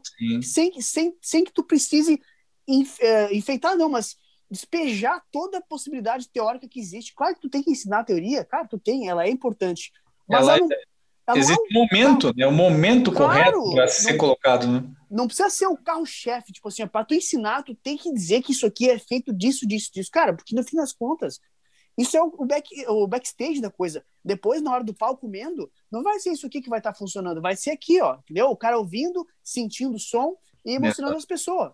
Então, Exato. cara, por que que tu vai estar focando no que fica lá atrás, que o cara na hora de tocar nem vai pensar propriamente dito, do que focar na hora no- no- na, na prática mesmo, do jeito que o cara vai aplicar depois, sabe? Então, Sim. cara, e aproveitando aqui, queria te dar uns parabéns pela- pelo teu sucesso como professor, assim, porque Ah, pra- eu, eu, me, eu me identifico muito, assim, contigo e com a tua forma de, de ensinar, e eu- isso me motiva, porque, tipo assim, cara, eu vejo que eu tô no caminho certo também, porque eu Pô, também cara, venho do obrigado, background, cara, obrigado. venho um background parecido com o teu, assim. Então, cara, é muito massa, assim, ver essa tua trajetória, sabe? E ver que funciona, porque tu tá sendo tu mesmo, ensinando a forma que tu vê, tá ligado? E não tem errado, não tem certo, tem... Não tem, cara, não tem. Se tá É, funcionando, uma- tá funcionando. Cara, eu agradeço pra caramba o elogio, cara. E tem uma coisa que eu falo, eu falo pra todo mundo que vem fazer aula comigo, assim, principalmente os Skype, sabe? Eu comento muito sobre isso. Cara, toda vez que você vai aprender com uma outra pessoa que toca, que toca, você já conhece, já tem um conhecimento, você já estudou, já tem um determinado conhecimento, mas você vai fazer aula com outro cara. Na moral da, da, da conversa, você não vai lá, por exemplo, assim, no, é, aonde que a história do nível acaba caindo por terra. Você vai de atrás não de aprender coisas que você já viu, mas sim de conhecer o ponto de vista da pessoa sobre o assunto. É isso aí. Esse é o X, sabe? E, cara, eu tenho vários alunos que os caras têm mestrado em música. São formados, entende? Mas os caras têm essa consciência, isso que é o mais legal. Olha, não, Alexandre, eu quero conhecer as coisas, como, é, como você vê tudo que eu tenho aqui. Cara, olha que massa isso, cara. Isso é muito É, é legal, muito velho. interessante, cara, porque é, é, é aquilo que eu falo, cara. Eu, eu, eu tento simplificar a coisa, sabe, cara? Porque de complicada já basta é, a vida. É, Já Não, basta é- os nomes. Já basta É. os nomes. Mixolídio. Mixo. Ó, Um dia, viu? Ó, vê, vamos, vamos- outro parênteses aqui. Um dia um aluno perguntou assim, cara, mas por que mixolídio? Da onde esse nome? Eu falei, cara, você decorou o desenho? Não. Eu falei, então, deixa o nome para Dá por Quando mim. tu decorar, eu te conto. Sabe? É, entende? Isso é uma outra coisa também interessante, sabe? Você, muitas vezes, é, acontece da pessoa estar foita por conhecimento, sabe? Ela pega uma aula onde ela tem um objetivo bem simples. Ó, tá vendo isso aqui? Isso aqui você tem que fazer X, Y e Z. E a pessoa, tipo, mas o porquê da Lua tá girando em volta da Terra, que tem ligação com aquilo? Eu falei, viu, cara, olha os objetivos da aula, foca naquilo ali. Vai chegar o momento de você entender o porquê disso, sabe? Então, é, eu falo muito da- das minhas aulas assim, porque é, foi uma coisa que foi sendo construída ao, ao longo dos anos, assim, sabe? Baseado em dúvidas dos alunos. Eu conto uma história bem interessante, que é na aula número 2 especificamente, que a gente começa a falar sobre improviso com escala maior e menor. É, eu, como todo e qualquer guitarrista, acredito que o Pablo, quem toca guitarra, o Pablo vai concordar comigo, assim, quando a gente começa a tocar guitarra, a gente pensa assim, cara, quanto mais desenhos de escala eu tiver na mão, melhor eu vou improvisar. É ou não é? Eu, eu pelo menos, pensei assim, né? E aí, cara, você dá aquele cacete, né, para ir aprender tudo que pode, assim, e menor melódica e não sei o que, não sei o que, não sei o que, não sei o que. Beleza, agora já sei, né? Ó, tá vindo. E aí eu sei que eu, no meu caso, acabou funcionando muito bem. Com licença. Olha que coisa linda. Boa tarde. Boa Tudo tarde. bom? Tudo bom? Viu? Já falei isso, né? Que o Alexandre tava louco de exibido, querendo se convidar para participar aí do quadro. A gente até falou Oi, antes que é. aguentou ele numa live e tudo mais. Olá. Olha os, olha os três tios lá. Lá. Três tios. Olha o senhor dando tchau. Nós estamos com a pintadinha. Obrigado. Tá trabalhando. Obrigado. Então, vou- voltando, né, que eu tava falando. Eu sei que é, acabou dando certo para mim, porque chegou um ponto que eu consegui tirar as coisas e eu sempre corri muito de atrás disso, de entender, não só conseguir tocar igual ou parecido, mas entender o que o artista que eu gostava ali estava fazendo, sabe? Alexandre, tu não chegou a concluir o raciocínio, falou quanto mais escalas tu sabia, mais, é, tipo assim... a partir Sim, da- eu, eu, tô, eu tô prosseguindo. Calma, ah, tá, achei que, tinha, achei que tinha mudado, desculpa. Não, Aqui, Pulando aí, tu tá que nem os alunos que querem saber tudo de uma vez só. Não, não, não. Pô, eu tô vendo a turma tomando ali, o outro tá tomando uma cajibrina ali que eu vi. Eu tô Não, aqui, é, aqui é água. Aqui é. É, tudo água, tudo água. um cafezinho. Ah, cafezinho. o meu agora é água. E a era, água- um, Essa água de saque ali. antes era um energeticão. Aqui é um balde de água, Tô zoando, tô zoando. um. Enfim, concluindo, né? Então eu eu tinha isso comigo quando eu comecei a estudar e, e corri de atrás, né, de, de aprender o máximo de escalas possível e, e acabou de certa forma funcionando, porque chegou um ponto que eu conseguia entender o que os guitarristas faziam, tirava, conseguia mostrar, por exemplo, para quem fazia aula comigo, o que estava acontecendo. Um dia dando aula numa escola aqui que eu dava aula, eu encontrei um aluno exatamente igual eu, cara. Exatamente igual eu. Lembro até, até hoje o nome dele, porque ele era um cara se ele estiver assistindo esse podcast, ele me perdoe, mas ele era insuportável. Né? Joel. Joel, um piazão, um gurizão lá. E aí, na segunda aula, eu passei escala maior e menor para ele, como eu faço até hoje. Ele olhou para mim e disse: Não, cara, me passe todos que você souber já, cara, porque eu quero dar um pau, aprender tudo isso daqui de uma vez, cara, nós vamos usar tudo isso aqui de uma vez só. Eu falei: Não, cara, mas não é assim, não é, não é por aí. Você tem que aprender a fazer, né? É, várias coisas só com essa escala, se pegar outra, né? Aquele papo de professor. E aí, ele, não, relutante, não, pô, você poderia adiantar a história, porque não sei o quê, e pá, e, e, e ficou relutando, deu o exemplo para ele. Cara, imagina a seguinte situação, ele era fã de Iron Maiden, Death Metal, assim, pra cacete, sabe? Uhum. Tava só de preto, né, e caveira, não sei o quê. E aí eu sei que eu dei o exemplo para ele, ó, cara, seguinte, imagina a seguinte situação, você grava um vídeo cover aí do Iron Maiden, posta no YouTube, e acontece mais ou menos uma coisa parecida que aconteceu com o vocalista do Journey lá. O pessoal do Iron Maiden vê você tocando no teu canal do YouTube, acha do cacete você tocando. E o Steve Harris, pô, cara, quero que esse cara venha gravar um solo de uma das músicas aqui. Você vai lá, chega lá, pô, faceiro, né? Pô, vou gravar com o Iron Maiden, né, tal. Todo mundo elogia você, com certeza, porque, né, são todos educados, né, tal. Você entra para gravar, o produtor e o Steve Harris olham para você e falam assim: Cara, pro solo dessa música a gente pensou em usar escala maior e menor. Só pentatônica. Só menor melódica. Você conseguiria ser um bom guitarrista, ter melodia, ter técnica, ter tudo que é preciso para um solo ficar legal, usando um tipo de escala só por vez? E ele. Puta, agora, agora eu entendi. Agora eu entendi onde é que você quer chegar. Não, cara, vou, vou embora, vou focar nisso aqui e vamos dar um cacete para pegar os outros também. Beleza. Ele saiu e eu. Deu aquele estalo assim. Porra, cara, muito bom o exemplo que eu dei para ele. Mas eu consigo fazer isso? Cara, eu, isso aconteceu mais ou menos em 2007, 2008, mais ou menos, sabe? E detalhe, já tocava Steve Vai, Dream Theater, não sei o que, não sei o que, não sei o que lá, tocava na noite, tocava com todo mundo, ensinava todo mundo. Eu, sabe quando você, você vira para você mesmo e tipo, e aí, e aí, como é que é, bonitão? Sai ou não? Falei, então vamos testar. Fui lá, dei um play no backing track simples lá, peguei escala maior, menor.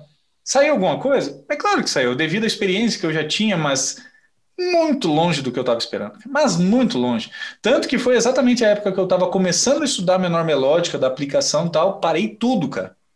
Voltei lá no início. Voltei lá no início e fui pegando, cara, esfarelando, e acredite quando eu falo, eu falo isso para os alunos, cara. Eu até hoje descubro novas combinações, novas ideias. Um cara que mostrou uma porta gigante, só de assistir os vídeos dele, me tornei muito fã, foi o Kotzen, que eu sei que o, o Pablo aí compartilha do outro também. É, o lance de usar a, as tríades no fraseado, né? Cara, eu passo isso para os alunos, cara, nas 15 primeiras aulas, os caras ficam quase louco, cara. Meu, cara, que sonoridade louca é essa? E a escala maior menor, nem do tom o cara sai, cara.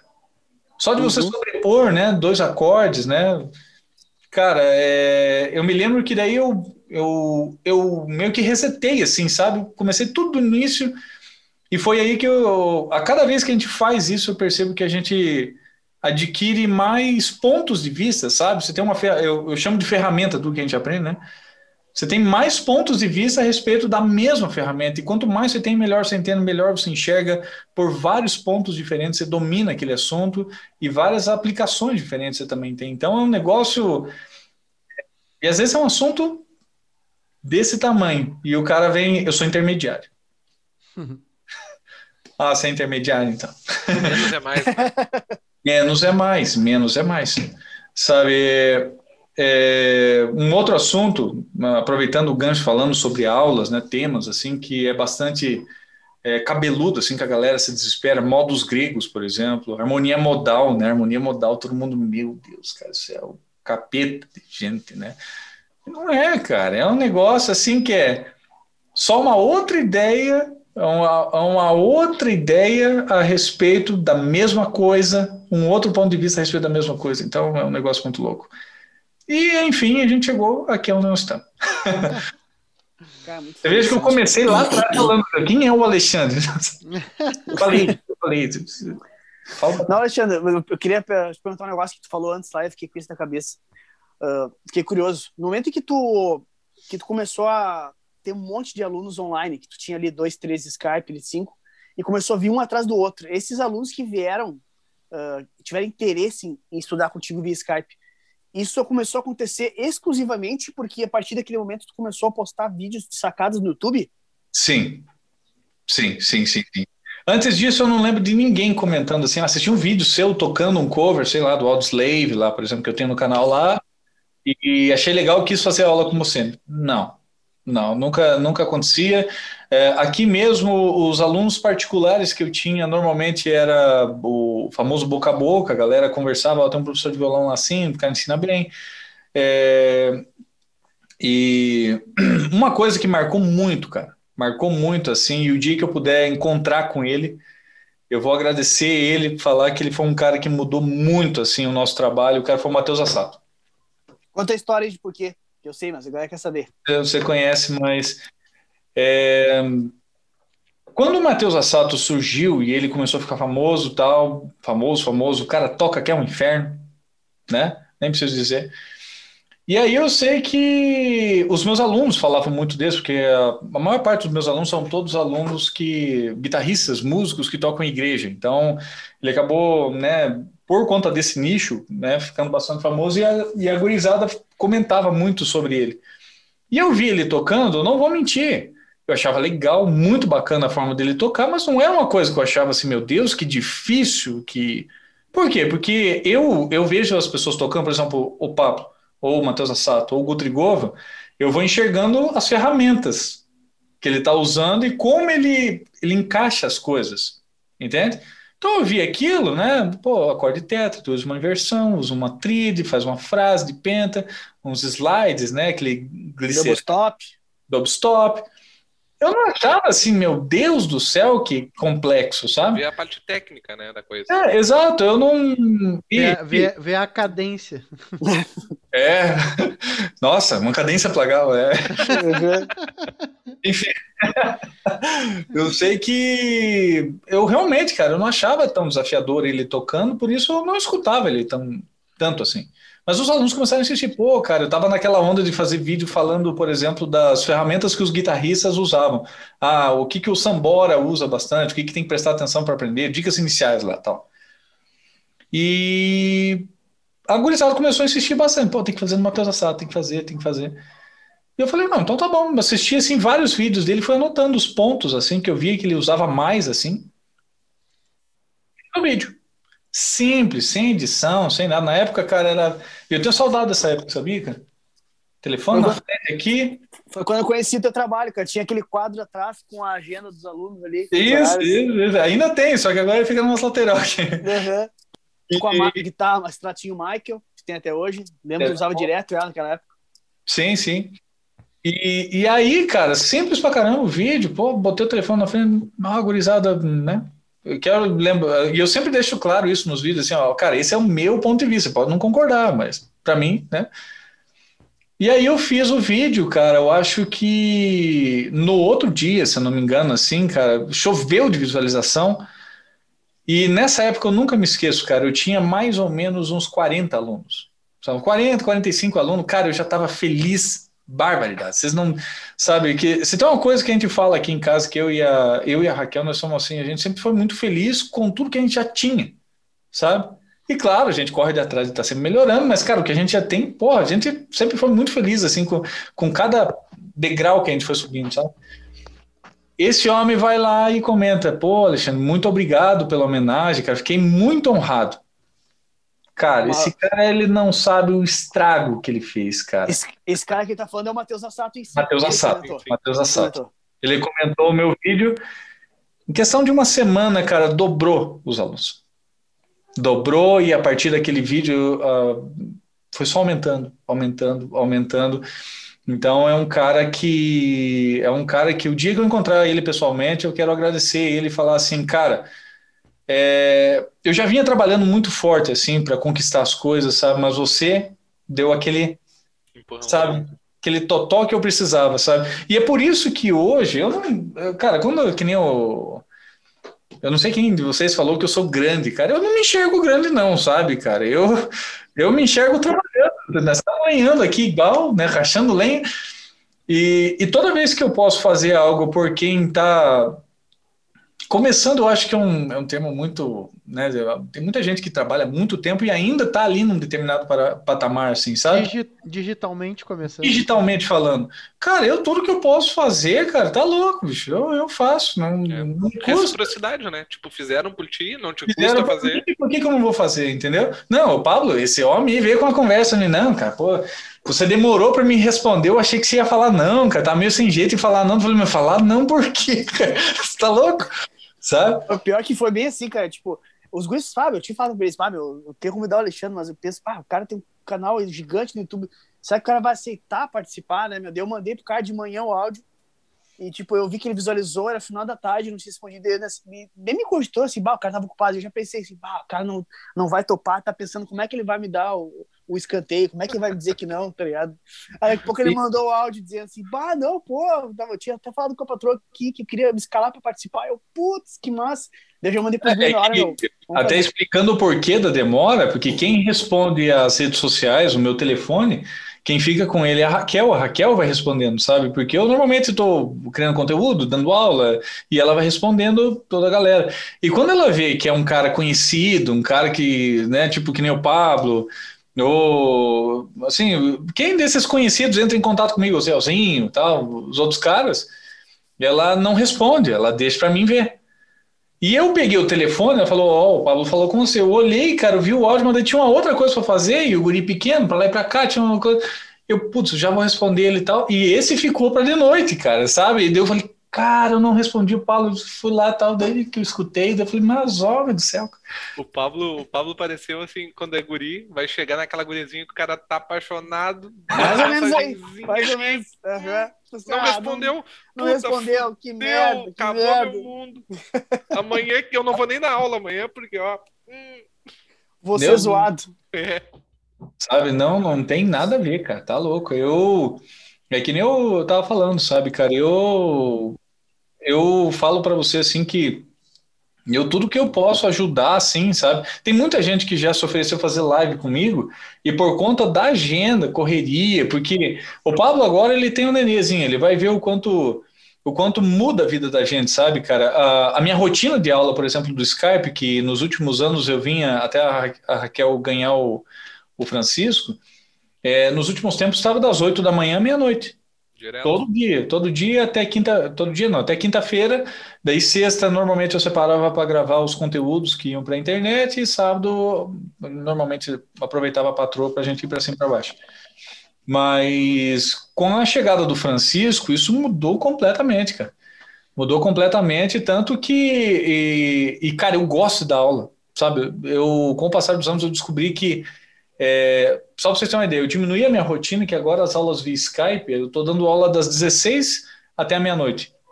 Então, assim, eu tenho praticamente a maior parte do dia toda livre, tanto para criação de conteúdo, para quanto ajudar ela, aproveitar também o Francisco e agora a Catarina, que está vindo. E, e, os alunos começaram a me perguntar, os alunos via Skype, porque eu tenho lista de espera agora, esperando para as aulas via Skype. E eles começaram a perguntar, cara, vai chegar uma hora que você vai ter que parar de dar aula via Skype. Eu falei, cara, eu não quero, eu não quero, eu gosto, sabe, de dar aula, de, de estar em contato, de ver a pessoa evoluindo tal. Os meus alunos via o WhatsApp mesmo, eu faço um negócio que eu acho bastante bacana, é, que como a gente tem o um grupo, eu pego um link do Google Meet e, e largo lá e falei, gurizada, vamos trocar uma ideia aí. Daí entra, cara, sabe, na videochamada, assim, um monte de gente, a gente troca ideia de tudo quanto é coisa, fala, isso aqui que nós estamos fazendo, sabe? Eu acho que é, lembrar de uma frase agora que o Govan fala, sabe, cara, as pessoas reagem ao que é de verdade, entendeu? O troço que é muito assim, sabe, muito é, pomposo, certinho, sabe, luzinha aqui, aquela coisa, sabe, quando é muito certinho demais, assim, as pessoas... Afasta, né? Afasta, sabe? Parece que é uma coisa que se não alcança. Então, eu, eu penso muito nisso, assim, sabe? É, é legal, assim, as pessoas verem que você é a mesma coisa que elas, entendeu? É, é isso aí. Cara, eu quando eu comecei, é, eu me lembro que é, o meu cunhado, meu cunhado tem uma empresa e ele falou um negócio que é, ficou na cabeça, sabe? Ele falou assim, cara, uma das melhores formas de se começar qualquer coisa é, oferecer um produto que seja muito bom pelo melhor preço. E eu fiquei com aquilo na cabeça. Quando eu comecei a dar aula via Skype, eu me lembro que o preço era 130 reais, assim. E foi dois tapas, encheu, sabe? Nossa, eu e eu, e eu sempre falava sobre isso, sabe? Eu, eu sempre fui feliz em ganhar na quantidade, não, sabe? Eu sempre fui feliz. Só que agora que a gente tem um nenê, tem criança, assim, cara, a gente começa a pensar completamente diferente, porque não adianta eu ficar trancado aqui. Entendeu? Tu, tu, tu começou a dar um valor diferente pro teu tempo. Exato, exato, sabe? Não adianta eu ficar trancado aqui o dia inteiro, entendeu? Trabalhando, claro, fazendo as coisas que eu tenho que continuar fazendo, óbvio, porque senão eu, eu sempre falo que, cara, trabalhar com a internet é empurrar um carro na subida, né? Se você para. Sim, é, isso aí. Então, é, continuar trabalhando, mas, cara, agora tem que aproveitar ele também, aproveitar a patroa, a, né? Catarina agora, é, entende? É, a gente já reparou que tu tá montando uma banda, né? Isso. Não, e cara, mudou, mudou muito assim na nossa vida, assim, e é uma mudança muito boa, vou falar assim. Uma mudança muito boa porque é, pelo menos eu e a Raquel, a gente sempre foi muito assim, muito planejadinho as coisas, sabe? Planejava, executar, planejava, executar, planejava, e sempre tudo deu certo. Ah, o Francisco que ele veio para dar um toque de vida na nossa vida, assim, sabe, cara? Viu? Não adianta planejar as coisas. Entendeu? Você tem que aproveitar, aproveitar o tempo do jeito que é o tempo, entendeu? E isso que o, esse Vitor Damasio que você até comentou, eu já escutei ele falando, o teu preço está errado, entende? E eu comecei a pensar nisso. Só que eu eu tenho medo, sabe, de subir tanto assim, sabe, cara? Subir porque. Dá é... medo faz. É. a gente tem a, esse, essa máxima. Deu medo de fazer, faz. Cara, olha só, eu vou. Eu, eu vou, eu vou te dar um exemplo, tá? Eu vou no banheiro enquanto tu dá esse exemplo. Uh, cara, eu não sou. Eu sou extremamente conhecido por quem me conhece e extremamente desconhecido para quem não me, não me conhece, para quem me desconhece, entendeu?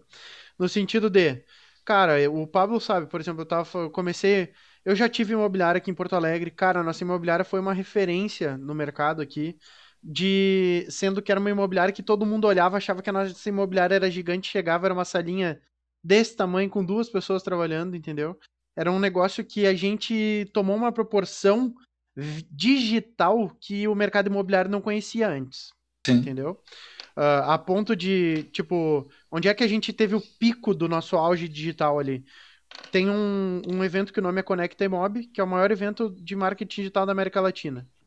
Eles fizeram uma palestra lá no Conecta Imob uh, mostrando cases e exemplos de marketing digital. E uma das imobiliárias que eles mostraram foi a nossa. Só que na época, a gente ainda. A gente é recente tinha saído de uma sala atrás da garagem da oficina do meu pai. Que era, era a sala que a gente usava, entendeu? Então, virtualmente, nós éramos uma grande imobiliária. Uh, verdadeiramente, nós éramos uma sala atrás de uma oficina. Entendeu? Uh, então, cara, tipo, a galera desde aquela época, os, as pessoas que me conheciam aqui em Porto Alegre do mercado, uh, tipo, já botavam fé no nosso trabalho, já, tipo, ouviam o que a gente falava, aquela coisa toda. só que a nível Brasil, efetivamente, eu não tenho audiência. Meu, eu tenho quantos seguidores ali? 500, bati agora no Instagram, entendeu? Já fui convidado para N eventos, palestras aqui, ali e tudo mais. Já ensinei fotografia para muita gente, mas nunca criei conteúdo, nunca me posicionei, posicionei digitalmente. Quando eu, fui, quando eu fui criar esse conteúdo agora, eu botei. Eu quis ser legítimo e voltar para dentro do mercado fotografando para outras imobiliárias. Então faz um mês mais ou menos que eu estou fotografando para outras imobiliárias. A primeira imobiliária eu cobrei 50, depois agora já cobrei 65. Agora segunda-feira já faço, por exemplo, essa semana fiz duas fotos, segunda já tem mais uma de 80. Tô subindo meu preço, entendeu? Porque eu achei que ninguém ia pagar os 80, de início tinham me dito que não iam pagar. Já estão pagando em um mês de trabalho, entendeu? Uh, já estão me pagando os 80 e eu fui lançar o curso. Lancei na quinta-feira passada. Na hora de lançar o curso, a gente sempre vinha com aquele lance de pensando, bah, 390 e poucos, 400, 500 pila. Máximo no primeiro lançamento, 500. Aí eu peguei e disse pro Léo, o meu ex-sócio pegou e me disse, meu, deixa de ser trouxa, lança mais caro, lança mais caro. Aí eu falei pro Léo, meu, quer saber, meu, já que vamos abrir o negócio, vamos lançar, é mil reais. Quer entrar, é mil pila. Não, não quer, tá tudo bem. Vai embora. Eu sigo igual. Entendeu? Meu, eh, a gente investiu 500 reais pra lançar o, o curso ali. Ao vivo comigo tinham 40 pessoas durante duas horas de live ali, mais ou menos. Uh, se inscreveram para assistir 250, mais ou menos. E eu vendi três. Três cursos de mil reais para três pessoas que nunca me viram na vida. Três de São Paulo. Entendeu? E aí eu, eu tipo, medo. Antes eu tinha medo. A, a, depois que eu tomei a decisão, não, meu, quer saber? É mil conto e eu tava disposto a não vender nada. Tava tudo bem. Tava tranquilo. Eu vou dar-lhe e vou, mas eu também vou entregar o, o, equivalente a 20 mil, não sobre mil, entendeu? E eu disse pros caras na live, eu disse, meu, o negócio é o seguinte, se eu não te entregar, eu te dou meu endereço, tu vem e me caga pau, tá tudo bem. Essa é a garantia, não tem problema nenhum. Entendeu? É Porque... melhor garantir um pedaço, uma barra de ferro e a cara do Rafael no chão. É, entendeu? Tipo, não tem, velho. Não tem. Se eu não te entregar o resultado, é. vem e me arrebenta a pau. Tá tudo certo. Isso que a gente tinha uma garantia é de devolução, né? A gente tinha a garantia de devolução de dinheiro caso o cara não quisesse, mas a garantia, se não for bom, pode bater no Rafael. Ai, eu só oferecia de não bater, de bater em mim. Entendeu? E, cara, e vendeu, meu. Vendeu. Eu disse pro Léo, eu disse, ah, do caralho, meu, agora vamos explodir. Não tem, não tem ruim, entendeu? Tipo, e o, o curso do Pablo também, tipo, a, a, ideia, meu, é ir se posicionando, acho, dessa forma. A gente, a gente escalando até os mil reais, pelo menos, aí. Cara, quer, quer, meu. Não quer, não quer. Tá tudo bem, entendeu? Tá tudo certo. A gente, a gente... tinha medo de cobrar. Exatamente. Porque é. se tu olhou o mercado, a gente analisou bem o mercado antes de se posicionar em preço. Cara, é tudo curso barato e que não entrega. É, é comum, né? eu já percebi é isso. Eu já percebi isso. É louco isso, né, Alexandre? Tipo, tu é um cara que com certeza deve ter percebido que tem um monte de, de caras de nome na guitarra aí brasileira foda, assim. Em que os cursos dos caras, os caras praticamente só mostram shape de escala, sabe? Eu acho muito louco isso, tá ligado? Que, cara, por que que tu vai se dar o trabalho, então não se metodologia de novo, né? Por que que tu vai se dar o trabalho de mostrar cinco shapes de penta menor 7 e cinco, e cinco shapes de penta menor 6, se tu pode mostrar um shape e dizer pro cara mudar uma Altera uma nota. tá ligado? Não tem sentido tu passar um, dois PDF cheio de shape pro cara, se tu pode explicar que uma nota muda e dizer o que, que aquela nota significa. Olha, olha a sensação da sétima menor, olha a sensação da sexta maior, olha como o negócio fica mais funk, entendeu? Tocando um pelo outro, que tem o trítono da terça menor com a sexta menor, olha que essa sensação olha como a coisa fica muito mais direta, muito mais produtiva, sabe? Do que, cara, tu ficar postando agora é o shape 2 do, da penta menor 6. Metrônomo. Caralho, velho, pelo amor de Deus. E, cara, eu até entendo os caras cobrar barato um curso desses, porque, meu, não tem por que tu cobrar mil reais um curso que faz isso, entendeu? Tu não cara, vai gerar eu... transformação. É, eu, eu falo para você assim, ó, que a, a respeito desse curso, até inclusive, eu tô faz sobre essa história de trabalhar com internet, lançamento, né, tal. A gente até está estudando a respeito disso, assim, mas realmente fazer exatamente o que nem você estava falando, entregar mais, entendeu? Cobrar, mas entregar mais. sabe? E até a gente começou, né, com tinha uma moça que ia fazer, ajudar a gente a fazer essa parte do lançamento. E acabou que embolou tudo, cara, sabe? Eu fiz todo o curso tal e acabou, enfim, acabou não dando certo. E realmente eu acredito que é um mercado que eu, eu, eu tenho interesse em entrar também, sabe? Só que o que, que acontece, cara? Eu já ofereço, nesses cursos completos que eu ofereço, eu já ofereço, por exemplo, tudo o que a pessoa precisa saber. Daí, às vezes, é, é como diz a minha esposa, pô, por que, que a gente vai mexer no negócio que tá ganhando, é, que a gente já está ganhando, para ganhar de forma. Porque todos os caras falam a mesma coisa, né? Seis dígitos, não sei o que e tal. Entende? E, e o que, que acontece, sabe? Eu percebo que existe o grupo de. O grupo de. Ah, por exemplo, a gente vai estar ali, vai ter mentorias, a gente vai estar. Não sei quantas mentorias por mês, porque tem o grupo de não sei o quê, porque não sei o quê. Cara, eu já ofereço tudo isso e faz bastante tempo. Bastante tempo, sabe, cara? Então, a, em relação ao valor, realmente é uma coisa assim que às vezes a gente fica com medo de mexer sabe? Realmente, o nosso valor do Skype já mudou bastante nos últimos tempos, principalmente porque eu fechei horários e tem lista de espera, então automaticamente já subiu. Né? Mas ainda eu, eu fico pensando no que você falou. Eu fico pensando, porque é, é, sei lá, é porque eu, eu às vezes eu penso assim que eu não me enxergo tão grande assim que nem as pessoas me enxergam, sabe? Mas é um erro, velho. É, é, um é, é, a mesma coisa quanto que tu pagaria para ter o curso daquele aquele guitarrista que tu falou que queria tocar 1%. Pra te ter um, um contato com ele direto no Skype. Ah, eu pagava frouxa aí, uns milão aí. Eu isso, isso aí. uma horinha de aula com ele. Tava duas vezes, no seu caso. É, é, o mesmo ponto de vista, não é subestimar teu trabalho, mas sim valorizar o que acontece, né? Tipo, sim. vai botar o teu trabalho no patamar que ele deve estar. E não é os outros que vão dizer o preço que ele vale, é tu que vale o preço eu que tu vale. Não, e, e, a gente tem essa consciência, sabe? Eu tenho essa consciência. Mas eu vou pensar com carinho nisso. é. Não, é, eu te entendo, é, é, um, é, um, é um passo que dá medo porque tu não sabe as variáveis que vão vir desse, dessa. Tá. Exato. Não, e, e, até. Eu fico, imaginando, eu fico imaginando agora os alunos do Alexandre assistindo esse podcast. Bah, que esses loucos filho da puta aí, cara, dando pilha. E que tinha que abrir a boca esse homem, cara, né? Não, mas, meu, mas, tipo. Sabe, cara, eu, eu falo para você, sabe da onde que vem essa insegurança? Sabe? É que todo o trabalho que a gente desenvolveu aqui, né, o meu trabalho especificamente, o Alexandre Almeida, né, a marca Alexandre Almeida, cara, foi tudo eu e a minha esposa. Tudo. Uhum. Tudo. Sem manjar de de, de, venda com internet, sem manjar de, de como é que a gente atingir as pessoas, foi sempre no intuitivo. Sabe? sabe? E isso é uma coisa, o intuitivo ele te traz uma experiência muito grande, porque eu tenho N histórias do que a gente foi fazendo, como por exemplo aquele cartão vermelho que eu comentei, uhum. Sabe? É, N histórias como essa, assim, da gente tentar fazer, puta, a gente achava que moer e nada. De repente, cara, fez puta, cara, olha que massa, cara, que foi, sabe? É, e, e é, eu acho que esse medo que às vezes as pessoas têm de, de subir o valor, de valorizar o próprio trabalho, entende? É, acaba. Porque eu sou de uma geração, cara, que não dependia da internet, entendeu? Ainda.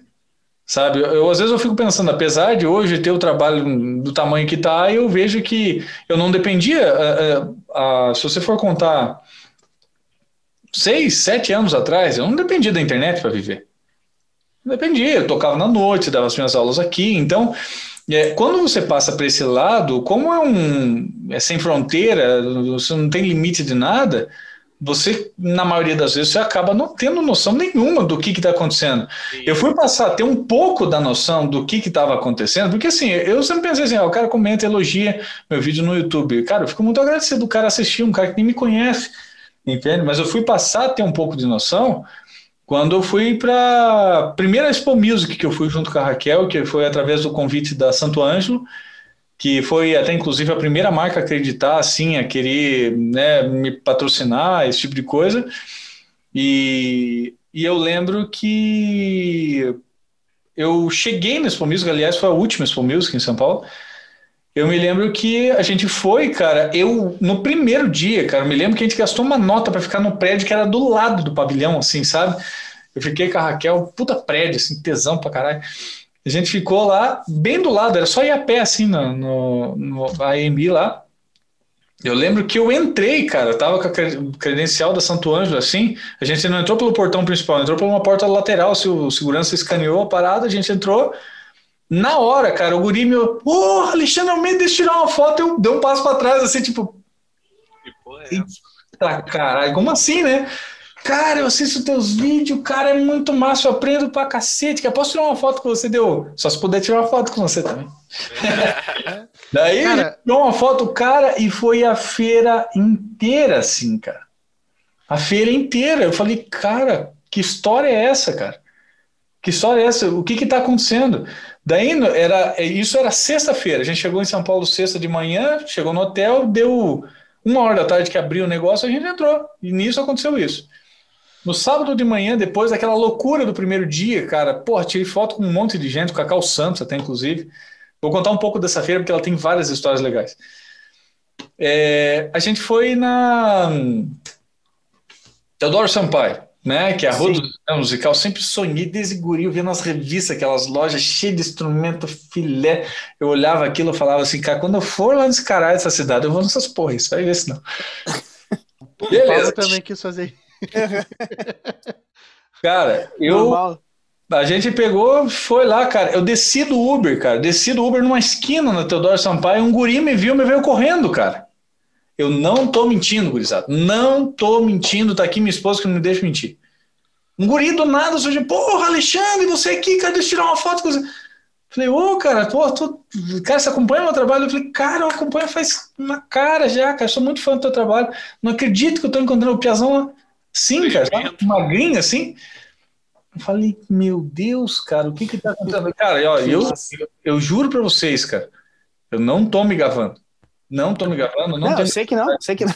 sei Sabe, que cara, eu não sou de fazer esse tipo de coisa, assim, mas é uma história, assim, que até hoje eu mesmo acredito, assim, tipo, porra, como assim? O cara veio, tirou foto, assim, a Raquel me olhou, assim, tipo, cara do porra céu, é que, que É, é, porra que é, é, muito, é é muito louco tu pensar, né, meu? Tipo assim, ó. Sabe? hoje- E, e nem- detalhe, nem- na nem- época, Manda. na- desculpe, na Não, época pode falar. eu tinha 20 mil inscritos no canal do YouTube. 20 mil Eu ia dizer agora. Ih, o Pablo caiu. caiu. Botou pra carregar a bateria. Não botou pra carregar o celular. É um Zé mesmo. Mas, ô, meu, continuamos, será que segura? Segurar. vamos ver se ele volta. Vamos ver se ele volta. né? Mas eu sei, que, é, eu sei que é muito louco, assim, cara. Pra nós foi um susto, foi um. Tipo, eu não esperava nada, assim, sabe? Tipo, ah, eu vou lá passear, né, cara? Vamos lá. Ô, meu, eu acho que a, a- e- Eventualmente, da forma como tu fala, às vezes parece assim, ó. Ser grande não, não, é, não significa ser arrogante. Ser grande não significa ser idiota, entendeu? Ser bobalhão. Ser grande significa ser grande. Sabe? Tá tudo bem. Que nem eu, eu falei pro. Meu primo me perguntou: Bah, Rafa, como é que foi as inscrições e tal, não sei o quê. Eu peguei esse cara, entrou três pessoas, meu, do caralho. Tipo, eu fiquei muito empolgado, sabe? E tipo, meu, três pessoas do caralho, meu, vou- vamos explodir. A- porque o meu. ah, ah, bem de boa. Eu disse pra ele, disse, cara, às vezes a gente não pode ser tão hum- humilde a ponto de se denegrir. Entendeu? Sim. Ah, porque, velho, bem de boa, o conhecimento que eu tenho, meu, muda a vida dos caras que se inscreveram. Sim. Muda completamente a vida deles. Ah, no mercado imobiliário, tu não sobrevive sem foto. Ah, se, enquanto eu, na verdade, assim, eu estava sendo arrogante por não ensinar o que eu sei. Não por dar oportunidade para eles aprenderem o que eu sei. Entendeu? É, é, mas, mas você sabe que isso é uma coisa, cara, que até a, a minha, a minha esposa mesmo trabalha muito comigo isso, assim, sabe? Eu... E muitas vezes, cara, acontece até inclusive com esse lance de rede social, assim, os caras confundirem eu ser... Eu tento, eu tento ser, sempre ser o mais bacana possível com todo mundo, assim, responder sim, sim. e tudo mais. Mas a galera confunde ser gente boa com ser bobão. É, Sim. normal, normal. Mas A aí vai. das vezes elas confundem. E, e a Raquel, ela sempre comenta comigo que é muito importante que eu sempre deixe claro que existe uma diferença. Sabe? Porque eu, eu sempre eu sempre fui muito bonzinho, assim, para todo mundo. Eu respeito meio que de tudo, assim, sabe? Sim. E, e, é uma coisa que eu tenho trabalhado comigo, assim, sabe? Essa questão, assim, da, do valor, do valor que tem o meu trabalho, porque... Mas uma coisa eu não tinha pensado, cara, é isso, eu, nunca ninguém falou isso que você falou agora. O que eu ensino muda a forma do cara fazer.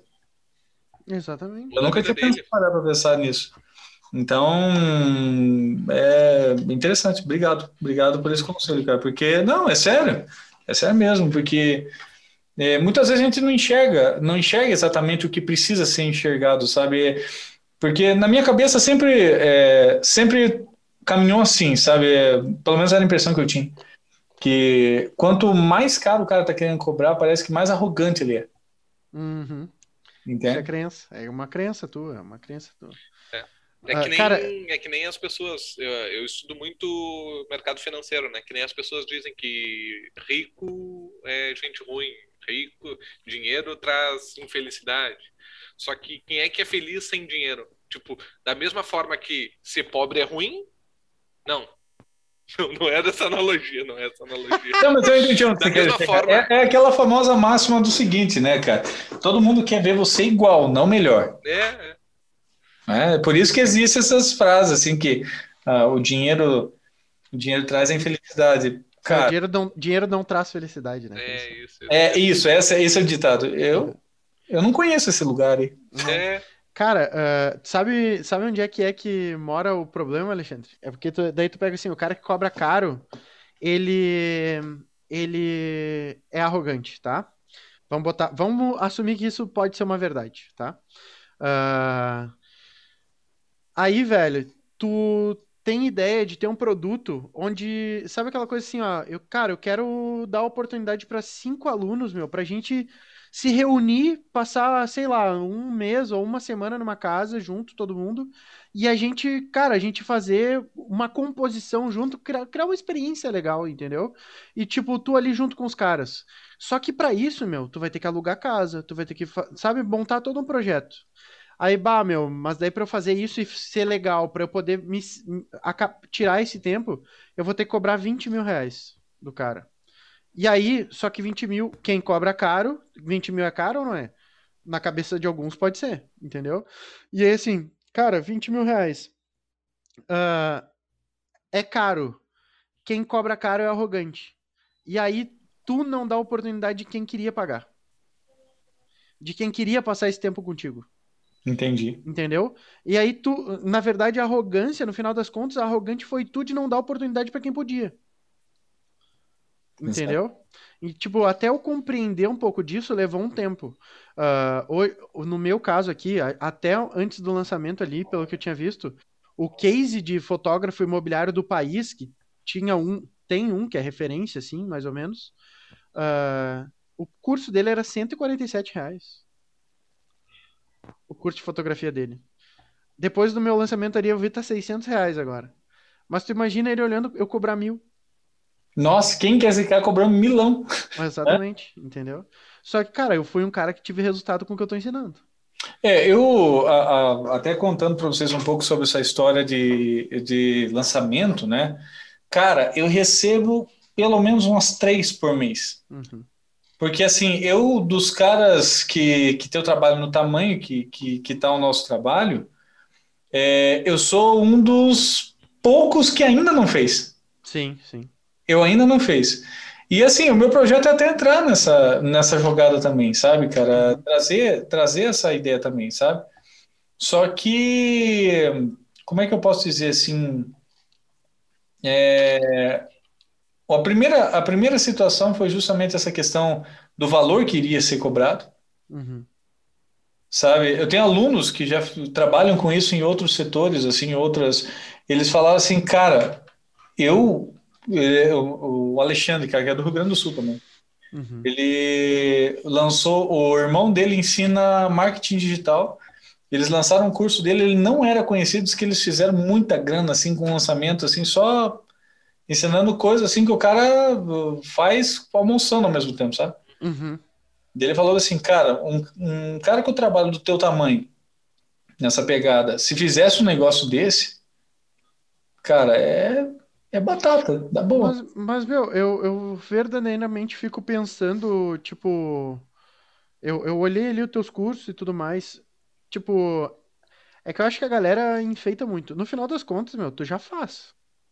Tu só não tem um curso que abre e fecha, mas tu Exato. tem um lançamento. É, o lançamento em si não é abrir e fechar. O lançamento é um posicionamento, é uma estratégia, né? E aí É. pode ser o jeito que tu faz, o jeito que a gente faz, ou qualquer outra forma, né? Cara, vocês estão me dando muita ideia, cara. Eu vou inventar. É, ô meu, e o seguinte, daqui a pouco tu pode ter um produto específico, Alexandre, que tu faz lançamentos, por exemplo, assim, que nem eu te falei, um produto de experiência, um produto. Lógico, agora Covid não pode se juntar todo mundo e tudo mais, mas tipo um produto mais, talvez até premium, entendeu? Uma coisa mais que não vai ser pra todo mundo, mas o cara que vai te pagar, ele tá comprometido em fazer, entendeu? Ele vai, Onde- ele vai se dedicar para. Exatamente, porque- exatamente. Com certeza acontece contigo. Tipo, me passa o WhatsApp, vocês vão. Não, vamos trocar uma ideia, não dá nada. A gente adora falar sobre isso, é o que a gente mais curte fazer. Ah, legal, legal. Mas, tipo, é a mesma coisa, tipo, da mesma forma que tem uma galera que paga teu curso, entra e faz encarnado, tem uma galera que paga e não faz. Não sei se acontece contigo. Tem, né? Com o Pablo acontece. Tem gente que não Sim, entrou no curso normal. até hoje. Tipo, Normal. gente da segunda turma que foi do ano passado e não entrou ainda. Então, tipo, ah, o valor não é questão de eu valho isso, é questão de comprometimento. O cara tá disposto, ele está comprometido contigo. Exato, exato. Na verdade, tipo, quem diz que tu não faz lançamento não, não tá manjando o que tá te dizendo. Porque tu faz, tu tem um lançamento, só que teu lançamento é perpétuo. Ele tá ali aberto o carrinho o tempo todo. A Exato. diferença do teu pro do Pablo é que o nosso a gente abre e a gente fecha. Entendeu? Sim. Ah, é, é essa a grande diferença do negócio. É, é que os caras, quando eles comentam essa, essa questão comigo, eles querem falar nessa questão exponencial, assim, de uma, uma bordoada, assim, sabe, de criar um curso. Mas eu acho que também, é, seguindo a lógica do que eu venho fazendo, de querer ter contato com o aluno de verdade mesmo, assim, e fazer acompanhamento, que nem eu faço já há anos, então. É, não dá para fazer qualquer coisa, sabe, cara? Eu fico assim, não. Mas Não. é em qualquer Ô, meu, mercado. Se tu faz nas coxas, tu não vende. Não adianta. É, O que, o que tá faltando é, es- é escala, na minha opinião. Por exemplo, ali, tipo, olhando ali. Ah, porque assim, Alexandre, tu já, tu já tem o caminho pra fazer o exponencial. Tu só não investiu o suficiente pra bater o exponencial. É só isso. é só isso. Entendeu? Por exemplo, assim, eu tenho. A a gente tem umas amigas que fizeram 100 mil reais em 7 dias. Beleza? Tipo, que elas botaram 60 mil reais em investimento de tráfego, fizeram ah, 108 mil reais, se eu não me engano. Entendeu? Então, assim, tipo, eh, tu, tu investe 60 mil todos os meses? Não. Talvez seja por isso que tu não faz 100 mil todos os meses, entendeu? Então é, é, é, é um cálculo, não é Não, nada muito. E não que investir mas 60 mil uma, reais. uma vez, mas é esse uma é- risada. Eu vou contar uma história pra vocês. Uma vez, é, pessoal desses que, que trabalha com venda assim na internet tal, entrou em contato com a gente. Não, porque eu queria marcar uma reunião com você, porque você tem potencial, porque não sei o que, não sei o que. Eu falei, não, então vou marcar, né? E assim, a gente faz as coisas bem da nossa forma, sabe? Tipo, bem com calma, bem pezinho no chão, pensando, agindo. Mas assim, cara, dá certo, né? Mas bem, bem com calma mesmo. A mulher chegou para mim e falou, falou, falou, falou, falou. E daí a galera fala difícil, né? Fala difícil. Ela fala assim. Inglês, Pra ficar difícil. Sim, você fala, fala complicado. né? E falou, falou, falou, falou. assim. Eu chegou um momento assim que ela fazia uns 20 minutos que ela tava falando, porque não, porque o projeto, porque vende, porque não sei o quê, porque teu site, porque não sei o quê. Eu falei assim, cara, é, vamos falar o português correto. Quanto eu vou ter que gastar para isso? Não, inicialmente você vai ter que gastar 5 a 6 mil com patrocinado no Facebook. Então eu falei, não, mas daí dá certo. Se eu fizer do jeito que eu já venho fazendo e colocar esse tanto de dinheiro no Facebook, 100%. Mano, eu sou capaz de apostar que eu quase dobro o que eu tenho aqui de aluno. Eu não invisto nem 1% disso e já dá boa. É. Entende? Então, é, é, mas eu penso na qualidade, assim, sabe? Eu acho que é por isso até, inclusive, que a gente se amarrou tanto assim até para fazer. Mas aos poucos vai acontecendo. Cara, e tem que tem a ver também se tu tá afim, cara. É. Porque tem Ah, gente que tá afim de fazer e ganhar um milhão, e tem gente que não tá afim. Que, não, eu prefiro continuar do jeito que eu tô e tá tudo certo. Tá legal pra ti? Tá. Tá funcionando pra ti? Tá. Não tá errado, cara. Minha É o esposa teu falou jeito. a mesma coisa, cara. Ela falou a mesma coisa. Ela falou, É, tem tudo ver, da tem mesma escola. Cara, e, e é, e é muito, é muito fácil de notar, assim, a, a tua paixão por lecionar no um a um, Uhum. sabe? Tu olhar o olho do cara e, tipo assim, ver que ele, a, a facerice dele, que ele evoluiu num quesito que tu ensinou e tal. Cara, é, é muito fácil de notar isso em ti, sabe? Isso tá acima de ganhar 100 mil reais em sete dias. Não, então, é, é cara, uma coisa que pra ti talvez, cara, eu vou fazer. É, eu, eu fiquei pensando, eu fiquei pensando nisso, assim, sabe? É, porque é, só, só a grana. Ah, não vou dizer para você que, por exemplo, a gente não tem uns projetos aqui que vai uma grana fodida para fazer, né? Que nem, um- enfim, tem, claro que tem, entendeu? Mas se a gente continuar do jeito que tá, vai dar certo igual, entendeu? Só não vai dar amanhã, entendeu? E tudo que E tá tudo certo, meu. É, ô meu, e quer fazer, e, tipo assim, eu analisando, olhando a tua estrutura ali. Por exemplo, eu jamais pararia de fazer o que tu, o que tu tá fazendo. Nunca, entendeu? Tipo, eu- aí eu- pra Raquel, a Raquel ia ficar fazer, porque ela já falou isso. É, tipo, continua fazendo o que tu, o que tu tá fazendo. Tu quer experimentar, tentar fazer um lançamento? Cara, escolhe um dos teus produtos ali, cria, não fecha a venda, pode deixar aberto. Cria um evento específico, que nem a gente fez a jornada da, da Feeling na guitarra. Cria um evento É, de uma é exatamente a ideia que a gente teve, até já antecipando para você, a gente vai, é, a gente já está repaginando, já faz um tempinho no meu site, a gente vai mudar o layout dele, um monte de coisa. E o que acontece? Dentro do site aí a gente tem vários produtos, assim, várias, vários assuntos que eu chamo de assunto específico. Uhum. Eu abordo um assunto e é sobre aquele assunto, não faço ligações entre eles, né?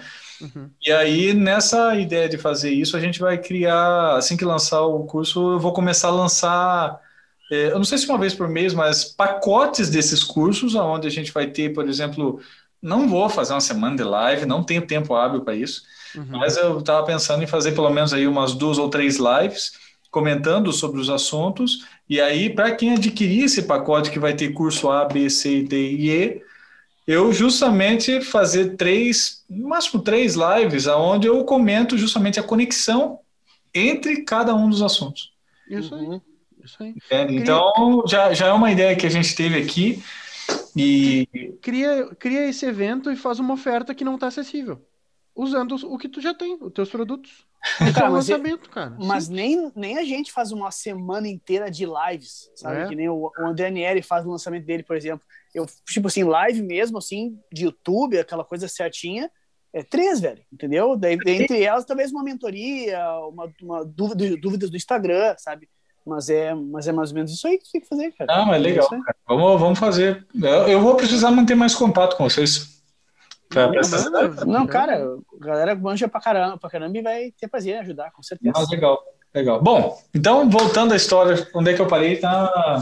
Não que a gente vai cortar tudo isso, tá? Isso vai É. pro podcast, pode ficar tranquilo. Ah, tudo bem. A não ser que tu não queira também. Não, por mim, tudo bem. É, eu tava falando da Expo Music. A gente vai botar assim, ó. Alexandre Almeida quer multiplicar o preço dos seus cursos. Aham. Aos cortes. E aí ainda, e ainda para piorar, e não está nem aí para os seus alunos. Ah, é, E não faço. clickbait monstro, né? Então, é, eu sei que eu tava falando da Expo Music, a primeira Expo Isso, isso eu passei a ter ideia né, da- do, do tamanho que estava o meu trabalho quando a gente chegou na primeira Expo Music e no primeiro dia já o cara me abordou, foi assim, eu, eu fui na Teodoro Sampaio no outro dia de manhã, também o guri me abordou lá, fui na loja e tal, não sei o quê. Aí, cara, na sexta ainda, eu fui até Santo Ângelo, né, conhecer o pessoal da Santo Ângelo, lá, o seu Rogério, dono da, da empresa e a, a filha dele e o pessoal lá. E aconteceu um lance muito legal, assim, sabe, cara? Porque eu comento com os alunos que eu sempre. Uma das coisas de tocar na noite, de tocar com todo mundo, que eu, como músico, sempre gostei é a incerteza se vai dar certo ou não. Sabe, sabe aquele negócio assim que, tipo assim, ó, se é bom, então chega lá e faz do jeito que tiver o negócio, que é aí que vai apartar os homens das crianças, sabe? E, e eu sempre gostei muito dessa situação de ter que chegar e não ter nada certo e dar no meio, sabe? Beleza. A gente chegou lá e ele olhou para mim e falou bem assim, viu, seguinte, amanhã o Bruno Melo, até eu vi que ele participou aqui, né?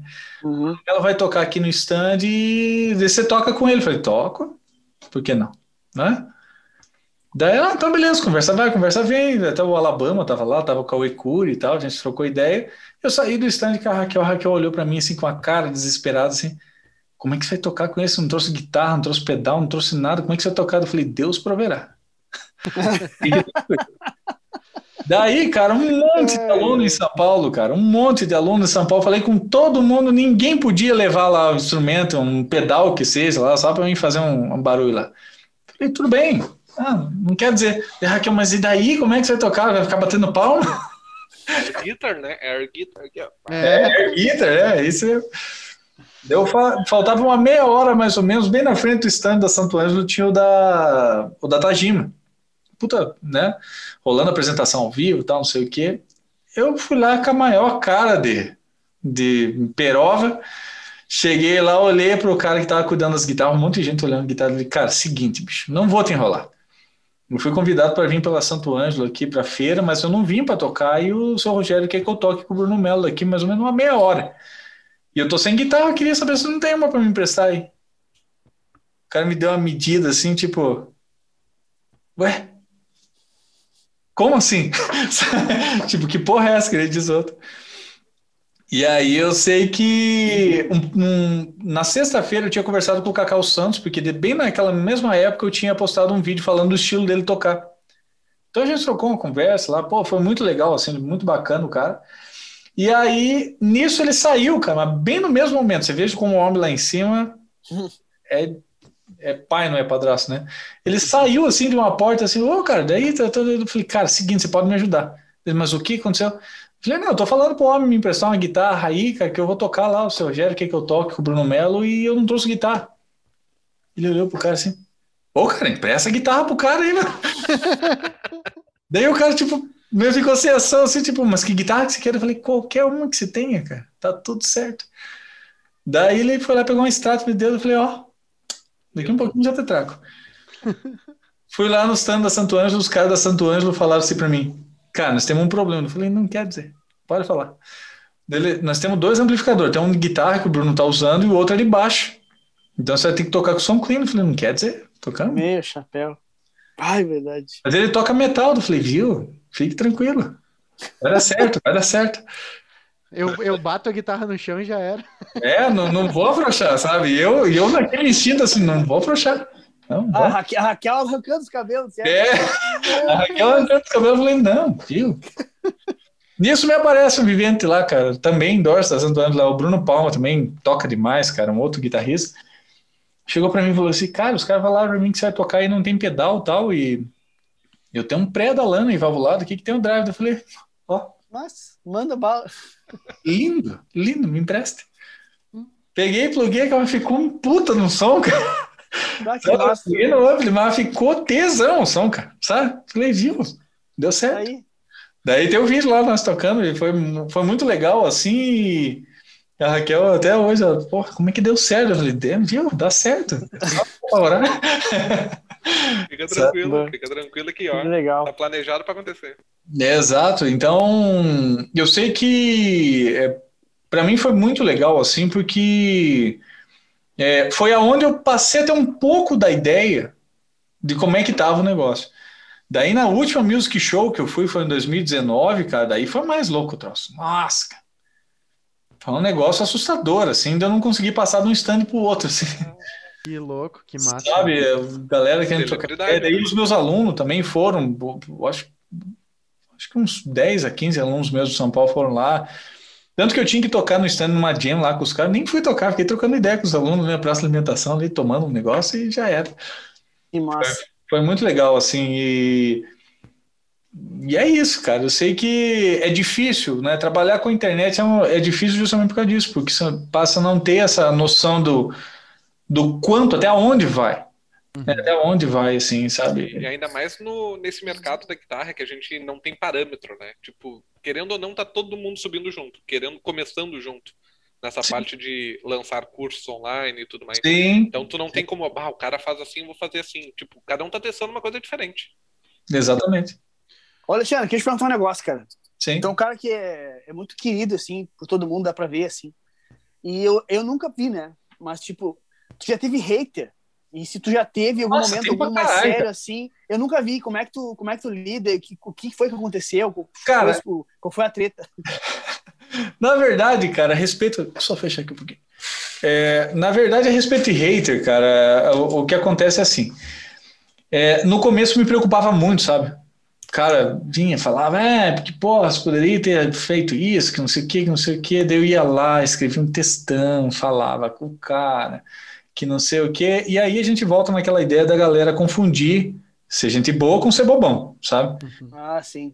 Uhum. E aí, cara, assim, ó, uma das primeiras coisas que me irritava muito, assim, sabe, cara, é porque a minha esposa sempre fez parte do meu trabalho. Ela só não tá aqui porque ela tá ali com o gurizinho, pode ter certeza. Claro.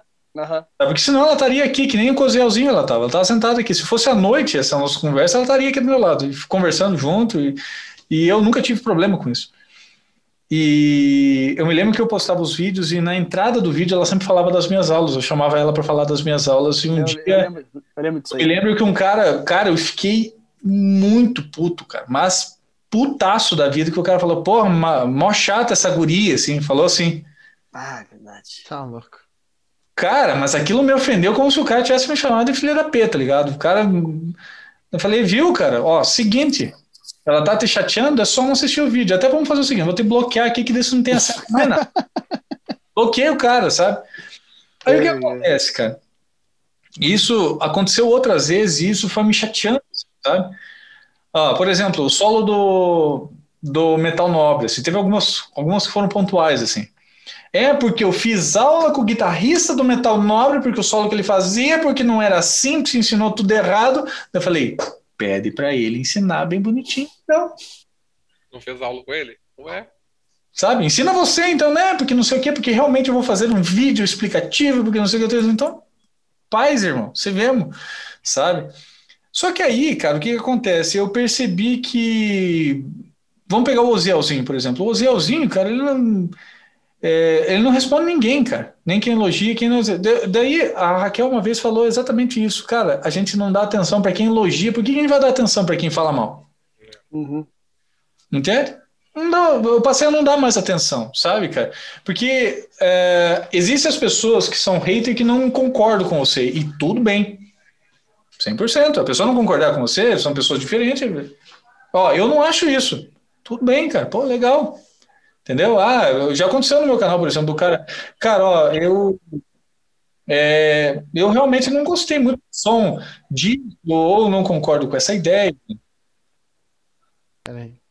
Tranquilo. Não concordo com essa ideia ou coisa do tipo, e eu, cara, 100%, tudo bem. Só que as pessoas que normalmente são haters, elas não ficam nisso. Elas querem atenção. Entende? Elas querem, elas querem causar, entende? Então, normalmente elas são mal educadas. O cara foi mal educado comigo, cara. Normalmente eu mando o cara se ferrar, para não dizer se fuder. Entendeu? Bloqueio o cara e, não, e se- segue a vida, sabe? Porque é, a pessoa ter uma opinião diferente é uma coisa, a pessoa ter inveja do que está acontecendo com você, eu vejo que acontece muito isso comigo. Eu porque assim, graças a Deus, eu sou agraciado por poder trabalhar com um milhão de marcas ao mesmo tempo, entendeu? E, cara, eu me sinto abençoado por isso, cara, porque não é todo mundo que recebe tanta coisa, de tanta marca diferente e ainda consegue trabalhar com tudo ao mesmo tempo.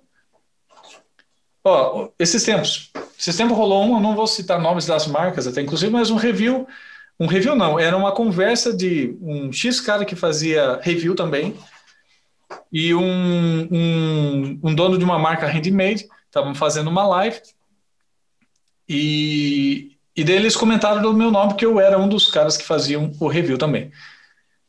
E aí o cara começou a meio querer.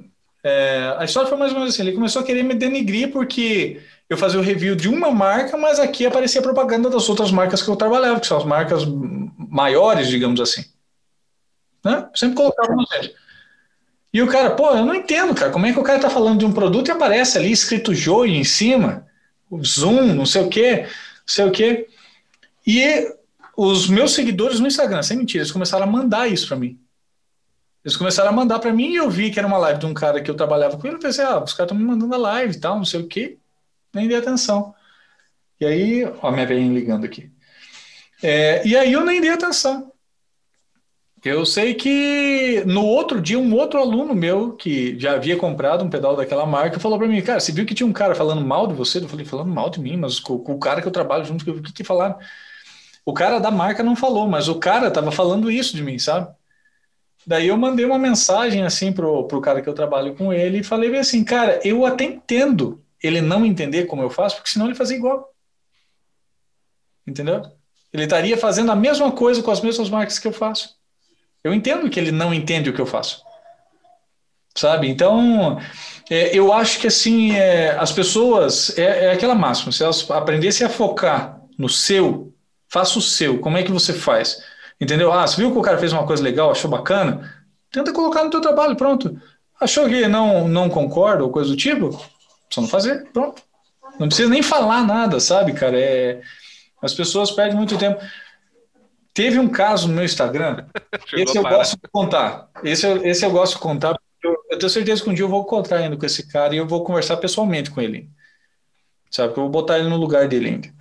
Ele era meu aluno, foi meu aluno, estudou com um monte de gente, o cara toca razoavelmente bem, já é uma pessoa de idade, não é nenhum piá de carça curta aí, já é um velhão. Eu sempre tive esse jeito de falar assim, falar tudo errado, de, sabe, isso é meu mesmo, sabe? E toda vez que eu tento falar correto, não dá certo, sabe, cara? Não dá certo, sabe? Sempre dá errado. E eu sempre estou tentando melhorar isso, tudo bem. E como eu, eu, vinha fazendo um volume de postagens muito grande, assim, no Instagram, YouTube, Face, não sei o quê, e posta isso, faz aquilo. No meio da correria, não sei se já aconteceu com o Pablo, acredito, cara, você vai postar um negócio ali, cara, eu escrevi muito rápido e nem vi que o corretor corrigiu uma palavra. Uhum. Corrigiu uma palavra, colocou uma palavra que não tinha o menor sentido com aquilo que eu tinha colocado. Eu postei porque eu estava fazendo outras coisas também, porque é, eu não sei se você faz assim, mas eu tento seguir uma espécie de cronograma, assim né? Sim. E esse cara, ele foi meu aluno no passado, não era mais meu aluno, também estava postando vídeos, já tinha conseguido uma parceria ali com a Santo Ângelo, sabe? E legal, eu achava bacana, entende? Esse cara, desde que ele fazia aula comigo, ele viu escrevendo alguma coisa errada, ele mandava uma correçãozinha. Ó, oh, tal coisa está escrito errado. Falei, Pô, no cara... direct isso? Não, nos comentários. Ah. E eu, cara, sempre, cara, sempre na maior gente boa possível. Pô, cara, obrigado por me alertar, vou corrigir. E lá corrigir. E de novo, e de novo, e de novo, de novo, de novo. E a Raquel falou, cara, a Raquel é batata. Se ela fala assim, ó, esse cara vai dar problema. É fato, ele dá problema. Esse cara, desde o começo, ela falou para mim, ó, esse cara vai dar problema. E, e foi fato, cara. Esse cara foi indo e eu levando ele no banho-maria. Não, pô, cara, obrigado, tal, não sei o que, não sei o que, não sei o que. O último comentário que ele fez num post meu, eu fiz um post lá, tal, não sei o que, escrevi correndo, a mesma coisa, porque a gente tá sempre na correria. E quem que não, nunca aconteceu isso, sabe? Beleza. Ele foi extremamente ácido no comentário, assim, sabe? Pô, um cara com o trabalho desse tamanho escrevendo no post errado, porque não sei o quê, porque não sei o quê, assim, foi extremamente, sabe, totalmente sem noção, assim, sabe, é, cara? Arrogante. Arrogante. Mandei um comentário para ele escrito assim, falei, falei assim, ó, cara, eu vou corrigir, se de preferência, cara, você nunca mais fazer isso, sabe, cara, porque eu tô percebendo que está começando a querer aparecer nas minhas costas, sabe? Realmente, cara, eu tô com um trabalho desse tamanho, realmente eu faço muitas publicações e às vezes o corretor, coloquei em letra grande assim, corretor corrige a palavra sem, sem, e acaba ficando sem sentido? Sim, isso acontece. Mas pode deixar que a partir de agora eu vou passar a ler pelo menos três vezes para evitar comentários igual esse seu aqui, porque está querendo aparecer nas minhas costas. Cara tréplica mandou uma Bíblia dizendo que eu já não era mais o humilde que eu era antes, que eu é, deixei o sucesso crescer na minha cabeça. eu, eu, logo eu, né? Que sempre respondia ele com educação toda vez que ele queria me corrigir em público. Daí eu mandei uma quádrupla para ele. né? Peguei e mandei para ele assim, ó, cara, é, assim, ó, você já percebi que realmente você quer aparecer nas minhas costas. Entendeu? E você, acredito que você está conseguindo. Você realmente, cara, isso vindo de uma pessoa que já tem uma certa idade, que não é nenhum, não é nenhum guri, não é nenhum jovem que não tem noção das coisas, você com certeza teria que ter mais noção, porque eu tenho essa noção. Sabe? Quando você comete os seus erros tocando, eu não vou te corrigir em público. Primeiro que eu nem vou te mandar um áudio no WhatsApp, que detalhe, você tem meu áudio, poderia me avisar pelo WhatsApp no privado que eu precisava fazer uma correção. Você tem meu contato e você não fez isso, você quer aparecer, entende? Mesmo os erros que você posta lá, você faz coisas atravessando uma coisa por cima da outra, eu não mando lá te corrigindo porque, cara, essa é a tua musicalidade, eu não sou o dono da verdade, assim como você também não é, entende? O cara me bloqueou, deixou de me seguir e nunca mais aconteceu. E, cara, todo mundo começou a, me, a comentar e me dar razão, porque o cara claro, né, ficou muito. Eu lembro que a postagem assim, ficou muito claro que foi o corretor que fez uma correção assim. Então, o que eu falo é assim, cara. Eu, no passado, tocando na noite, eu já fui um cara muito turrão, assim, sabe? Nem sempre eu fui esse cara gente fina, sabe? Que, que aceita, ah, fale, fale, fale aí, sabe? Sabe? Eu era um cara que queria sempre fazer o melhor, o melhor possível, e isso levou eu muitas vezes a discutir com os companheiros, que eu estava toda semana ali junto, sabe? Então, eu quando comecei a trabalhar com a internet, eu pensei comigo, cara, eu vou ter hate e eu não vou esquentar minha cabeça com isso, sabe, cara? Eu não eu quero realmente esquecer esse lado do cara que quer levar tudo certinho, agradar todo mundo, que não vou conseguir. Então, é, cara, passei a, a, ignorar, entendeu? O cara fala lá, a menos quando o cara é mal educado. Quando o cara é mal educado, eu vou, eu vou só responder ele assim, ó, viu? Você vai ser bloqueado. Bloqueio, não vê mais nada. Até mais. Acabou. Sabe, o cara é mal educado, mandou se fuder, achou, tipo, é, é aquilo que eu falo, ninguém é obrigado a concordar com tudo que a gente fala, com tudo que a gente expõe, né? Cara, tudo bem. Mas isso não quer dizer que você possa ser mal educado. É, já, foi, já foi tempo de internet ser terra sem lei, né? Hoje é, dia... não, não dá, não. Ainda é, mais gente... o cara é pessoa pública, que nem tu disse que o cara era de fazer patrocínio e tudo mais. A gente aqui, a gente age em gangue, né? Aquela vez teve um hater essa, do Pablo. Essa foi boa. Eu nem me lembro de. Era, o, cara, tu, o cara queria que tu tirasse umas músicas pra ele, né, Pablo? O cara. Não, o, o cara me, me, me perguntou sobre um. É, sobre um. Disse, ah, tu poderia tirar tal música e postar, alguma coisa assim? Eu assim, velho, uh, tal coisa tu encontra no YouTube. Ah, não, eu lembrei. Ele mandou um vídeo de uma banda, que eu não lembro que banda que é, uma banda, sei lá. Era bem ruim. Assim, bem ruim até. Bem ruim. Nada a ver, assim, a banda. Sim. Pediu, ah, qual é que é o lance do som aqui? E, cara, pra eu dizer qualquer coisa, eu ia ter que tirar. E a única coisa que eu identifiquei só ouvindo é que era a, a guitarra dropada em ré, sabe? Assim, cara, eu nunca toquei essa música. Uh, dá uma buscada no YouTube, é o que eu posso dizer assim de cara que usa drop ré. Aí o cara me mandou assim: ah, notei tomar vontade, tu deveria avaliar melhor a, a, forma com que tu lida com as pessoas, tu tem que pensar o seguinte, eu posso muito bem tirar print disso aqui que tu tá conversando, tá conversando comigo e postar. Já fiz isso com um fulano de tal e funcionou. Tipo assim, veio me ameaçar assim, ah, uhum, é, filha expus, da... expus é, o cara. É, é, expus hoje o cara. Não... É. Hoje, não, hoje, hoje o cara se quebrou e tal. Assim, Já ah, desistiu é? de fazer. eu, eu andei pros guris aqui, pô, tirei print, postei nos stories. Bah, a galera caiu de pau. Aí, assim. aí é o seguinte, né, meu? Daí o cara começou, eu acho que ele chamou alguém pra dar dislike no vídeo do Pablo. Comentar ah, é? e dar dislike no vídeo do Pablo no YouTube. Tipo, o, aí... os vídeos do YouTube raramente dão dislike. Esse tinha dado 16 dislike. É. Aí, velho, ah, aí mexeu com os caras errados, né? Aí, velho, a gente entrou no canal dele do YouTube do Magrão, esse daí entrou, mas a gente tem força de perfil, né, meu? Porque a gente administra muita conta aqui. Então, tipo, só eu aqui no meu perfil devo ter uns 20 no canal do YouTube. Meu, 20, 20 canal no YouTube que eu tenho aqui, 20 dislike nos vídeos dele, 20 denúncia nos vídeos dele, Só que vídeo dele começar... levantando um ponto, ele tinha vários vídeos, uns 4, 5, uh, com enfoque nazista neonazismo, é. uns bagulho ah, meio pesado. Assim. O cara é maluco, é. o cara é malucão, nazista. E aí a gente, a gente começou, avisou os guris da empresa que, ô, ô Caio, hein, ô meu, é o seguinte, ó, entra nos vídeos desse cara que começa a denunciar, vambora, vamos arrebentar o louco. E aí os vídeos dele tudo começando a cair, tuf, caindo um, caindo outro, caindo outro. Ah, vai se fuder, meu. O cara veio, conseguiu, deu 16 dislikes, tomou 40 na bunda. Ah, na verdade, digital. Não, vai. Ah, ah, é, é, o cara, o cara era meio fora da casa. Era. Porque eu, com uma conta fake, fui trocar uma ideia com ele. Ah, é O cara era verdade. fora da casa. Nossa, mas vocês também deram ênfase no cara, né? Ah, não, tu não tem noção, tu não tem Eu sou noção. maloqueiro É que- da internet. Deus É, O cara... Ah, o cara já tava até marcando encontro com o Léo. É, se passou por um mina, né, Léo? Eu, por- eu- eu fiz- eu criei um perfil fake de uma mina, botei umas fotinhas bonitinhas, falei que eu tinha perdido minha conta e pedi ajuda pro pessoal. Vocês podem me ajudar a recuperar minha conta? Papapá. E eu não falei uma palavra com ele. Eu só segui ele. E daí eu- ele veio falar comigo, ah, eu vi que tu perdeu tua conta, tu quer que eu te ajude a levantar ela de novo? Eu, ai, muito obrigado, como tu é simpático. Aí eu fui Ah, entender é. qual é que era do cara, entendeu? Eu, tipo, eu não queria prejudicar o cara, mas eu fui entender. Sim. Daí eu vi que o cara era fora da casa. Ele não era muito Não, certo.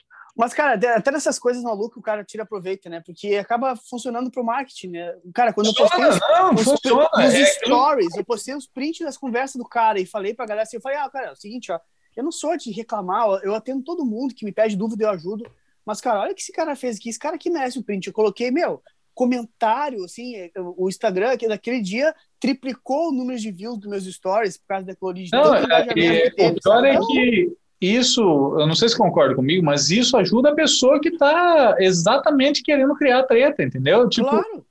eu, cara, eu raramente divulgo, e quando divulgo, não mostro o nome da pessoa.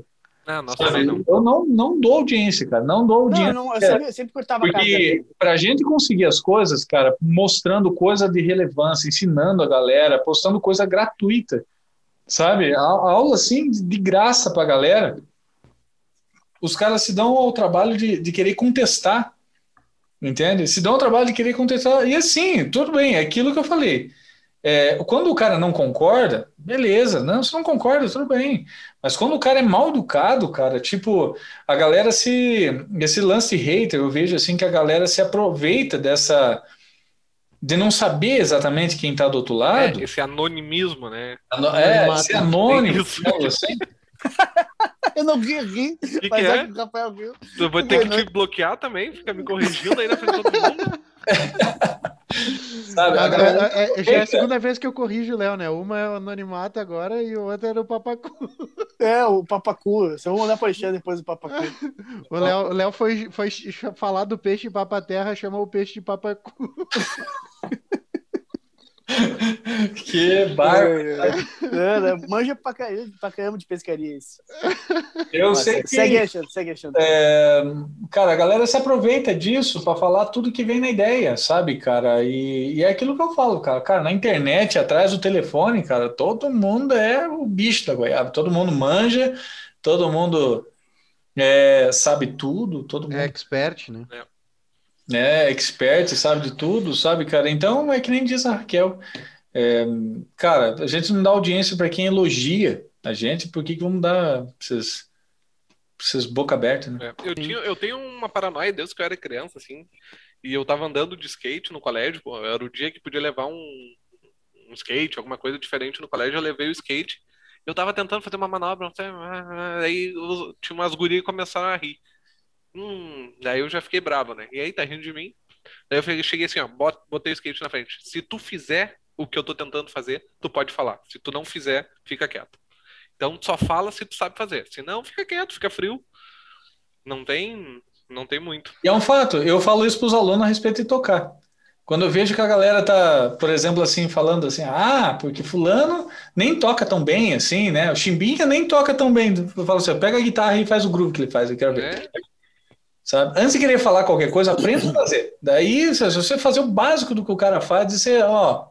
Daí normalmente a pessoa muda de opinião. claro. Claro. Passa a respeitar aquilo. Então, é, é isso, cara, é isso. Resumindo. Cara, esse é um negócio curioso, né, meu? De- Depois, já curti aqui, Rafa. Não, esse, não, negócio não. que tu, esse negócio que tu falou do, do Chimbinha. Porque deve acontecer contigo direto, né? E é muito comum na internet, o pessoal usa esse tipo de recurso para ganhar view e tal. Ah, fulano versus fulano, quem é que é o melhor, sabe? Cara, ah, meu, eu não consigo achar isso um recurso justo de, de conseguir visualização, sabe? Duelo. Kiko Loureiro versus uh, Eduardo Danoi, quem vence? Tipo assim, cara, pelo amor de Deus, cara, já, já foi nessa, esse negócio de que música é, é competição. Antigamente existia esse negócio, duelo de guitarra. Guitarra era uma coisa que existia duelos, sabe? É, na Cara, verdade, é, esse tipo de coisa acaba dando view só por causa do versus. É, Pois é, É, cara. eu, acho, eu acho coisa de criança, assim, sabe? É. Total, Toda vez Tu vai, total. tu vai É, assistir um perguntas- esperando que aquele cara que tu gosta ganhe. Né? Tipo, É, ah, eu gosto mais. E assim, qual, qual que é o parâmetro? Sabe? Eu respondi isso numa, numa caixinha de pergunta no Instagram esses dias, sabe? Ah, o Rich Sambora, eu respondi do Rich Sambora. O cara perguntou: Ah, mas o que, que você acha mais interessante, o Rich Sambora ou o Slash? Eu acho que o, o Slash não é tudo isso, tal, não sei o quê. Eu respondi porque era uma coisa relacionada ao Sambora lá. Uhum. Daí eu falei assim, ó, e a respeito de ser melhor do que esse ou daquele, cara, é, não tem como medir, cara. Cada um tem uma musicalidade, cada um é bom naquilo que faz, não fica devendo em nada, sabe, cara? E é uma coisa muito. Sabe, sabe que é, para mim essa comparação é a mesma comparação do cara que, que quer comprar o equipamento que o cara tem para ter o timbre igual ao do Ah. cara, que acha que a musicalidade do cara vai vir junto com aquilo, entende?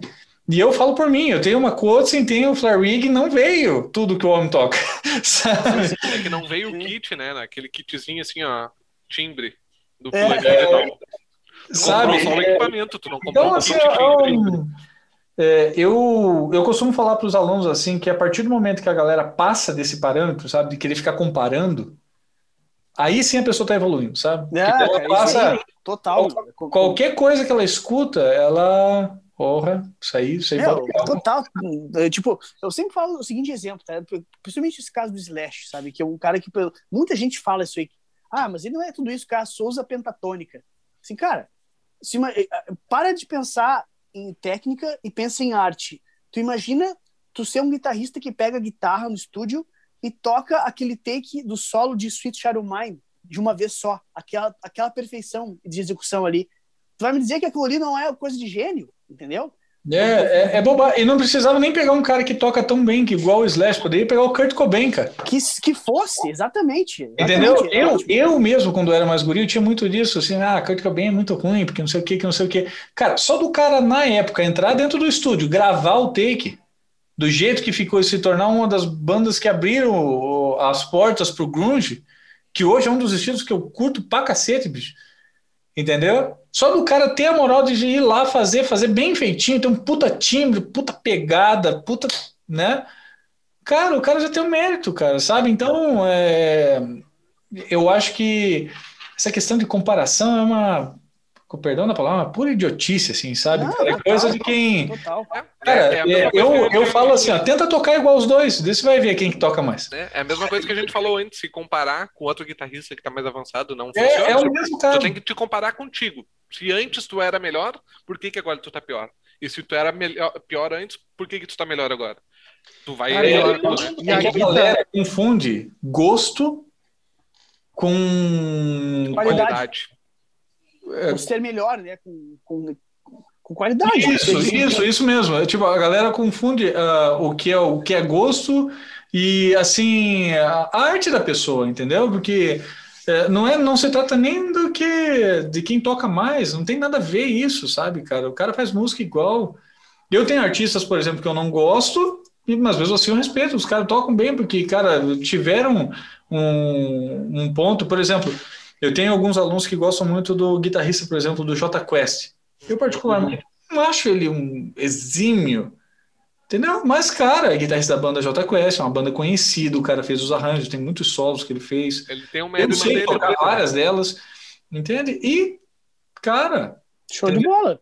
Eu, eu, acho, é- eu acho que existe uma parada que a galera não não pega, tá? Que é o seguinte, velho. Ah, tocar bem e nada às vezes é a mesma coisa, na minha opinião. Entendeu? Ah, tipo assim, velho, to- o que que é tocar bem? Pra mim, tocar bem é a, é a música que eu curto ouvir. Ah, não necessariamente o cara, eu preciso entender, tipo, ou o cara que fez precisa entender que aquilo que ele fez ali é uma escala pentatônica maior. Entendeu? É, é, tipo assim, até porque eu acho que a, a grande maioria das bandas que vieram lá de trás, vamos falar lá do TNT, Bandalheira, próprio Legião Urbana, esses caras aí, os caras não entendiam se eles estavam fazendo escala maior, menor, pentatônica, não sei o que. Os caras faziam. faziam. É. E, e eles sentiam se aquilo que eles fizeram ah, tava agradando eles aqui, ó. Tipo, cara, bah, agora o som ficou legal. Eles nem sabiam se ia ficar legal, eles testavam e ficou legal. Bah, agora ficou legal. Vamos. É, lógico, é. depois, com o tempo, foram evoluindo. É, Mas, cara, é- pra é, mim, é assim. total, cara, é total isso aí. Tem muito artista, até inclusive artistas de renome que eu enxergo da seguinte forma. Por exemplo, Tom Jobim, por exemplo. Uhum. Aquelas puta harmônia, caramba, né? Cheio de harmonia e tal, não sei o quê. É, na minha concepção, ele era um grande músico, com certeza, mas assim, ó, todas as composições dele em relação à melodia, harmonias que ele ia criando, nenhuma delas ele parou e vou fazer uma fórmula de Bhaskara e desenhar. O cara simplesmente colocava, fazia funcionar, tá Sim. Ele só fazia funcionar, fazia o negócio acontecer. Cara, eu gostei dessa melodia, coloquei esses acordes, encadeou, ficou bacana. E, e é interessante como, por exemplo, hoje é fonte de estudo, porque assim, ah, quando você está estudando, você fica tentando achar justamente a, a- a ligação entre as coisas. Uhum. E no fundo, no fundo, os caras simplesmente, ah, cara, vamos fazer. Saíram fazendo, sabe? Tipo, Cara, ah, ah, e eu comecei, eu acho, a me dar conta nesse lance aí, porque assim, não, eu sempre fui roqueiro e tudo mais, e pra mim existia a realidade muito do rock.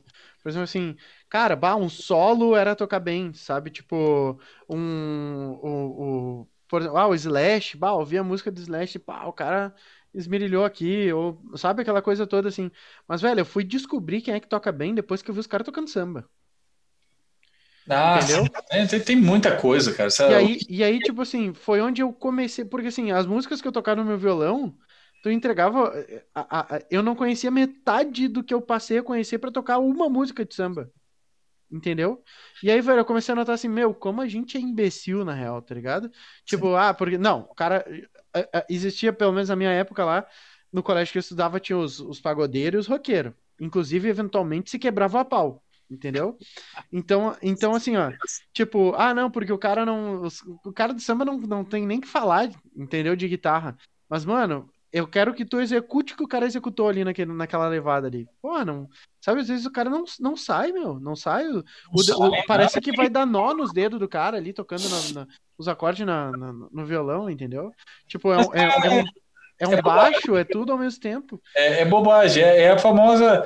É, é como se a gente falasse comparação também, querer comparar estilos, entendeu? Ah, porque o samba, por exemplo, eu já escutei isso de aluno, por exemplo, não, o samba é muito mais complexo de- a parte de harmonia do que, por exemplo, um rock and roll do AC/DC, por exemplo. Claro. É, total, total. Mas é óbvio, é óbvio, entendeu? Onde é que está a, a novidade nisso? E aí, quem é que toca bem? E quem é Cara- aquele deles que toca bem? Tipo, como é que você vai falar que ah, esse, esse mais do que É, esse? mas tu vai dizer que o Angus Young não é bom guitarrista? É, pois é. Entendeu? Então, Não, e tipo tem assim. os caras que falam, tem os caras que falam, né? tipo, foda-se, cara, é uma, é uma perca de tempo, uma perca, perca de Aí- salário. escutar. Aí tu começa a fazer uma. Vai fazer uma batalha aí do samba contra o. Um, um- um- pega, ou pega o Yamandu Costa ali, bota o Yamandu contra o, Gui- o Angus Young. E aí? Quem é, É, que é ganha? É, como que tu vai dizer isso? Ah, tá porque o? Yamandu é muito mais virtuoso que o... É, sabe? Então, tipo assim, velho, o que, o que toca bem, velho, é o cara que se desprende, eu acho, disso e, e, e aprende a emocionar mesmo, sabe? A, a- É, to- Ah, a se- tocar, se- cara, a tocar, é... é, Porque não, Não existe, é- não exi- é que nem eu vi o Pablo mesmo hoje mesmo falando, é, não existe o certo, entendeu? Não existe... Eu, eu comparo, eu sempre dou o exemplo da pintura, né? Tem aquele cara que sobrepõe as cores, não sei o quê, e tem um cara que pega um balde de tinta e joga na parede, pronto. É. E ter os dois vendem, né? Sim, E que- e, e que- e a- e às vezes o cara que jogou o balde é considerado gênio. é, Tu viu, você, eu não sei se vocês estão ligados agora, é, o que que é, é, é, saiu NFC. agora, o NFC. É NFT, não é esse. NFT, NFT. NFT, eu não sei se você sabe. Não tô ligado. O- É tipo. É como se vocês leiloassem, através de criptomoedas e tudo mais, uma arte digital. Aí tu Hum. pode vender ela uma única vez ou criar uma- um produto em série do mesmo produto. Tipo, eu tenho uma imagem e eu faço produto em série e 100 pessoas podem ter essa imagem. Beleza? É um produto. É um, é um produto online, digamos assim, simplificando. Por aí- exemplo, vou dar um exemplo. Por exemplo, vocês fizeram uma música e tem a gravação original dessa música. A gravação original digital. Vocês podem vender a gravação original. O arquivo, tipo assim, né? o arquivo, entendeu? E aí vocês vão vender, por exemplo, o Léo. O Léo tem a propriedade desse arquivo. E tu é comissionado também, Léo. Tu, tu sabe Sim, disso? sim, sim, sim. Pra sempre, né? O Léo, quando revender pro Rafael, vocês sempre vão ganhar 10% de toda a transação desse arquivo até o final da vida. Mas enfim, o, o importante não é como é feito, e sim o, o- o- da onde veio a ideia. E aí tem um artista digital que todo dia, durante não sei quanto tempo, ele postava uma arte digital Uhum. no Instagram dele. E aí o que, que ele fez? Ele juntou todas essas artes num arquivo só, um arquivo gigante, eh, que se tu olhar parece um monte de pixel, mas se tu der zoom, tá as artes completas lá. E ele vendeu, leiloou, não vendeu, por não sei quantos milhões. Hum. 63 milhões ou 129 milhões. Uh, e aí tudo numa, é entre, esse, entre 63 e 129. É É, pois é, uma faixa bem curta, assim. E aí, uh, e aí ele vendeu isso. E aí tu vai me dizer, é arte? Vale mais que um Leonardo, Dica... um Leonardo DiCaprio, não um Leonardo da Vinci? Vale mais que a Mona Lisa? É, É? Não tem como tu comparar uma coisa com outra. é, não. Não tem. É, é, é- arte é arte, cara. Até É uma- muito individual, eu acho. Uma- um detalhe aqui, falando, antes que a gente saia do assunto, que 70 falando do Angus- milhões, tá? 80? 70 milhões. E o 70 nome do cara é milhões. Beeple. Pode crer. A gente falou do Angus Young ali, só pra dizer que eu adoro o Angus Young, mas se tu perguntar quem é que me emocionava mesmo, era o Malcolm. É. O Malcolm, o Malcolm Young é o cara que me emocionava. Tipo assim, os riffs dele, meu, não tem como tu não bater a cabeça ouvindo os riffs dele. Imagina aquela primeira música do. Meu, isso é genial, entendeu? O cara pegou uma, uma fórmula de uma bateria reta e, ficou- e criou riffs em cima, flutuando. Tan, A vida da, inteira, né, cara? A vida a inteira. vida inteira. O tipo. Cara, é uma fórmula de 40 anos que funciona até hoje. Entendeu? Deus o tenha, que faleceu aí uns anos atrás. Sim. Mas ele é o cara que mais me emocionou nesse DC, assim, disparado. Assim, mesmo adorando o né? Emoção mim. É, é o, o- o conjunto era muito bom, mas realmente essa Sim. questão dos riffs é do, do no caso do Malcolm era bem legal, tanto que eu a- as minhas músicas mesmo que eu postei o- até esses tempos eu lancei o meu EP na- nas plataformas é, eu sempre quando vou criar uma música eu, eu penso muito mais na base do que no, no solo. O solo normalmente eu tipo dou um rec e vamos tocando, pau Uhum. sabe? E, mas a base normalmente. Sabe? Então, ó, patrão. É, que, eu eu vi que ela tá falando alguma coisa, não, não consegui Não deu, o que, que pra, é. não deu pra entender. Não, tá brincando com, com o Francisco. Ah, Ah, tá. tá, tá, achei que achei eu que tava tava contigo. chamado. Errando também. Ô meu, ah, eu agora mudando de assunto a história, mas eu queria te perguntar, Alexandre, tu disse que tu tá acompanhando os conteúdos e na hora lá eu me, me, me, me veio de te perguntar e a gente foi evoluindo toda a conversa e não, não te perguntei. Tipo, tu tem acompanhado o podcast? Eu acompanho, eu acompanho. Teve, eu acho que um que um que eu assisti teve. Não, teve vários trechos assim que eu assisti. Corte no Os Instagram. cortes. Cortes, isso. Teve vários. Tu assistiu vários. Algum tu assistiu completo ou não? Tu chegou. Não, não, não assisti. Eu assisti os cortes. Eu achei que era só os cortes. Eu não vi. Eu, eu- quando começou hoje que eu fiquei sabendo que tinha o inteiro. Ah, No entendi. YouTube. Daí eu já pensei, ó, depois eu tenho que dar uma olhada. Entendi, Sim, sim. entendi. Ah, ah, queria saber o que que tu tá achando dessa, desse formato de conteúdo, o que que tu... Cara, é. Pode ser bem sincero, tá? Se tu É, não pode- gostar, Ah, Sério, tanto que eu queria participar, né? Então, Sim. Será que eu acho legal? Porra, eu acho muito massa, porque. é, é, porque aí, tipo, vira uma troca de experiências, entende? Não é. Não é só eu falando de mim, assim, sabe? É claro que eu tenho um milhão de histórias, mas é legal escutar também as outras coisas. Eu aprendi muito com você hoje, entende? Dessa conversa do, do, do trabalho, de, de trabalhar com o digital, de. Cara, eu, eu acho muito bacana, porque a gente aprende, cara. Eu acho que é isso. Massa, massa, massa. Porque a gente às vezes fica na dúvida, tipo, por exemplo, olha só, Léo, o lance do corte, tá consumindo no corte. E no Instagram tu consome? Sim, sim. Ah, vê. Porque É, a- é, a gente tem essa dúvida porque em questão de métricas, né? Daí a gente bota números para comparar. Vamos para comparação, ele, os cortes não são os que dão mais engajamento, né? Mas é, é, tipo, é- comentário, curtida, essas coisas não acontecem É, nos se cortes. comparar, se comparar com os conteúdos de sacadas e os cortes das. das Ah, mas, eu mas, cara, eu vou falar assim, pode não ter tanto, mas a galera assiste. A galera assiste. Eu, pelo menos, eu assisto. Eu sempre que vejo, eu, eu curto lá, né? E, e assisto, mas É, eu falo de mim, eu toda vez que eu vejo lá, por exemplo, os cortes, eu sempre assisto. É porque cada vez o Instagram é conteúdo mais rápido, cada vez é uma coisa mais. Sim. E aí sim, não tem como tu fazer um corte de, um, de uma conversa que nem a nossa em um minuto, né? Não tem como Não, tirar um tem. corte desse. Então é. Não, mas tá, tá massa, cara, tá massa, tem que continuar, tá louco. Massa. E, e a gente, quando a gente começou, meu, a gente buscou assim, e até agora, na real, esses dias aqui, foi com o Rafael que eu tava falando sobre isso, que a gente não encontrou outro, nenhum, nenhum outro, né, de guitarra mesmo, né, Rafael? Não tem nenhum outro, sabe? E assim, pô, isso é bacana, né, cara? No momento que a gente conseguir fazer, alcançar mais pessoas, vai Sim. ser um, um lance Até interessante. aliás, é, a- até aliás, é, eu vendo lá o conteúdo completo que vocês vão postar, eu não sei se vocês vão fazer edições, cortes ou coisa do tipo, talvez façam, Uhum. mas eu vejo, eu já pego, dou um jeito de repostar também. Tá? Claro, claro. Tranquilo. Claro É, esse daqui sai daqui a um mês, provavelmente, quatro É. semanas. A gente Talvez não, grava. porque falhou da semana passada, né? É, pode ser. Se Bota três, fizer- três três semanas. É.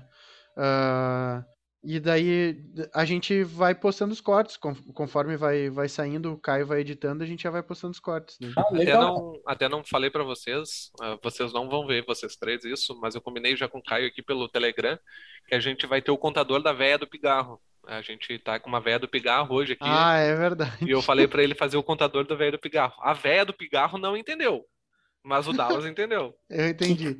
Entendi É- porra nenhuma. Eu, ô meu, é que tu tá com uma tossezinha fudida. Eu? Aham. É que eu acho que esse microfone que tu tá do celular, ele é mais sensível do que o que tu usa É, porque tá mais normalmente. próximo também, né? Isso. E aí tu, Pode tu ser. tem uma tossinha, meu, que tu faz. tu fica o tempo. Aí o nosso, o quê, velho? o nosso editor Caio, ele botou o contador ali, ó, na tela do Pablo, ó. É o contador da véia do pigarro. Quantas vezes o o Pablo deu um pigarrinho nesse podcast? Cara, tem Fresquinho, gosto, hein? né? Tá fresquinho, o que, que eu vou fazer? Não, e eu, vocês não viram depois, mas quando o Pablo voltou, eu, eu quase que eu dei as boas-vindas pra Camila aí. Ah, eu Tá ali o nomezinho dela ó, É, pra quem tá vendo, não vai aparecer. É. Não Ah, não aparece? aparece? Não, não, não aparece na Ah, gravação. achei não que aparece. aparecia. Achei que aparecia. Ah, beleza. Cara, mas muito massa, meu. Eu, não sei se tem mais alguma coisa, mas a gente- como não tá dando os cortes, a gente. É, a gente bateu um Pois recorde é. de tempo hoje. É, a gente evoluiu. a gente Qual, cara? Coisa mais boa, né, meu? O cara não se O preocupa patrão tá meio que acelerando aqui, ó, viu? Até que hora que vai? Vamos, vamos finalizar então, pra- até pra não te, te, te trancar de tempo aí que já. Não. Então, Até porque eu já tô Cara, com pouca bateria com aqui também, já. Eu já tô com 10% aqui já. Eu, Porra, eu queria agradecer, cara. Eu agradecer o convite, cara. Para mim foi bastante legal. É, sempre que quiser me convidar, cara, para nós conversar, é só dar um grito aí, eu participo, sabe? É só a gente agendar bem certinho, a gente, né, no meio da correria que a gente faz, sim, eu sou parceiro, cara, eu gosto de trocar ideia, assim, e aprender, né, principalmente. Com certeza. Não, cara, brigadão de coração por ter aceito, assim, pra mim.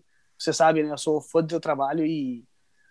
É mim é, tipo, é é, é uma parada que eu, sinceramente, eu não achei que fosse aconte- acontecer tão cedo. Eu falei pros guris da minha estratégia, tava dizendo assim, meu, vamos esperar o Bruno Melo aparecer, porque daí, tipo assim, eu vou ter, bah, o Bruno Melo já tem um canal com 50 mil, eu posso chegar pro Alexandre, meu, bah, aqui, ó, eu sei que não é 100 mil, mas, pô, o Bruno tem 50 mil, já participou. Grandes coisas. Meu Deus do céu. Não, mas, mas, cara, mas foi demais. Brigadão, muito massa saber um pouco mais da tua história. Que às vezes o cara troca ideia, acompanha o conteúdo, mas a história mesmo do cara, o background, como é que começou, coisa que o cara não sabe. E, e conhecer a história das pessoas faz a gente se conectar muito mais com elas, né? E Com é como eu me senti contigo hoje aqui. Me, identifiquei ainda mais contigo por saber como que tu aprendeu, como que tu ensina e porque é mais ou menos como eu como como eu apareci também, como eu surgi na música e e, cara, só posso te agradecer por ter participado aí. E com certeza a gente vai fazer outra. Se Deus quiser, vai ter um presencial, cada um com seu microfonezinho aqui, ó, de podcast, com o bracinho Topzera. mecânico, tá ligado?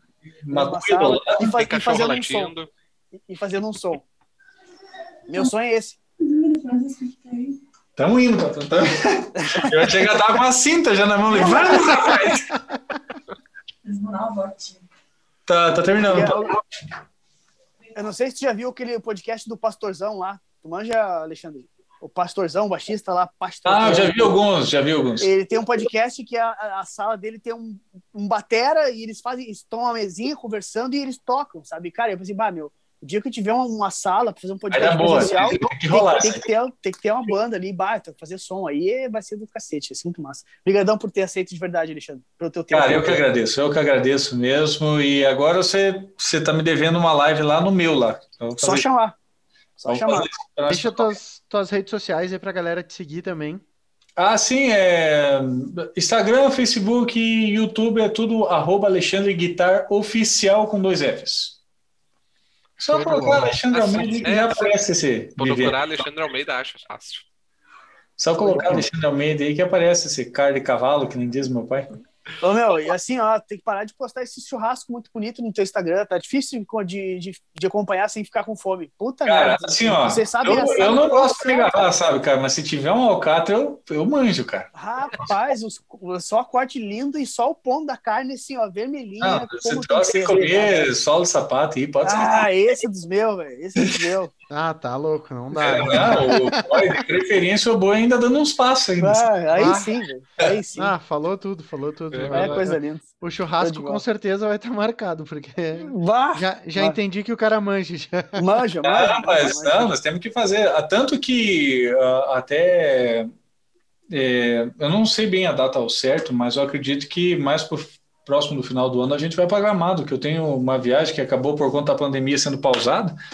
A gente vai descer para Gramado lá e nós vamos ter que armar de se achar no. Mas, É, velho, É, não é com longe. certeza.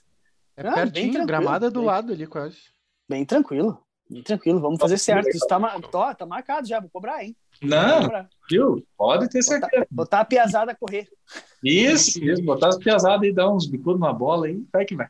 Show de bola. Fechou. Então, se tu, guitarrista, tá nos ouvindo até agora, não te esquece, de segunda a domingo, Pablo, no arroba Pablo Klein posta conteúdo diário, segunda blog, terça live, live ao vivo, né? O homem é uma máquina. Quarta-feira, conteúdo sobre ou as mentorias do Pablo ou sobre escola espalhetada. Quinta-feira, nosso podcast. Não pode esquecer, se tu não tá ouvindo na quinta, deveria. De sexta, sábado e domingo, conteúdo todo dia. Conteúdo por vídeo, conteúdo por imagem. A gente é uma máquina de produzir conteúdo. Então, Isso aí é nós. Nós. Spot- Spotify, Deezer, Apple. como é é nossos todos patrocinadores, Pablo? Finaliza, hein?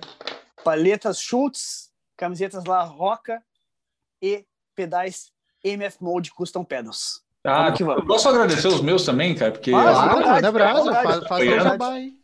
Bom, eu, eu tenho anotado aqui. Santo Ângelo, Joio, Sorte Custom Shop, o pessoal da Royal Music, né, que acaba pegando Zoom, Seize e é isso, gurizada. Obrigado. Obrigado mesmo. Show de bola. Show. Valeu, meu. Obrigadão pelo papo. Bora arrebentar tudo essa semana aí. Arrebentar os dedos. Ficar com, com casca na ponta do dedo para treinar bastante guitarra.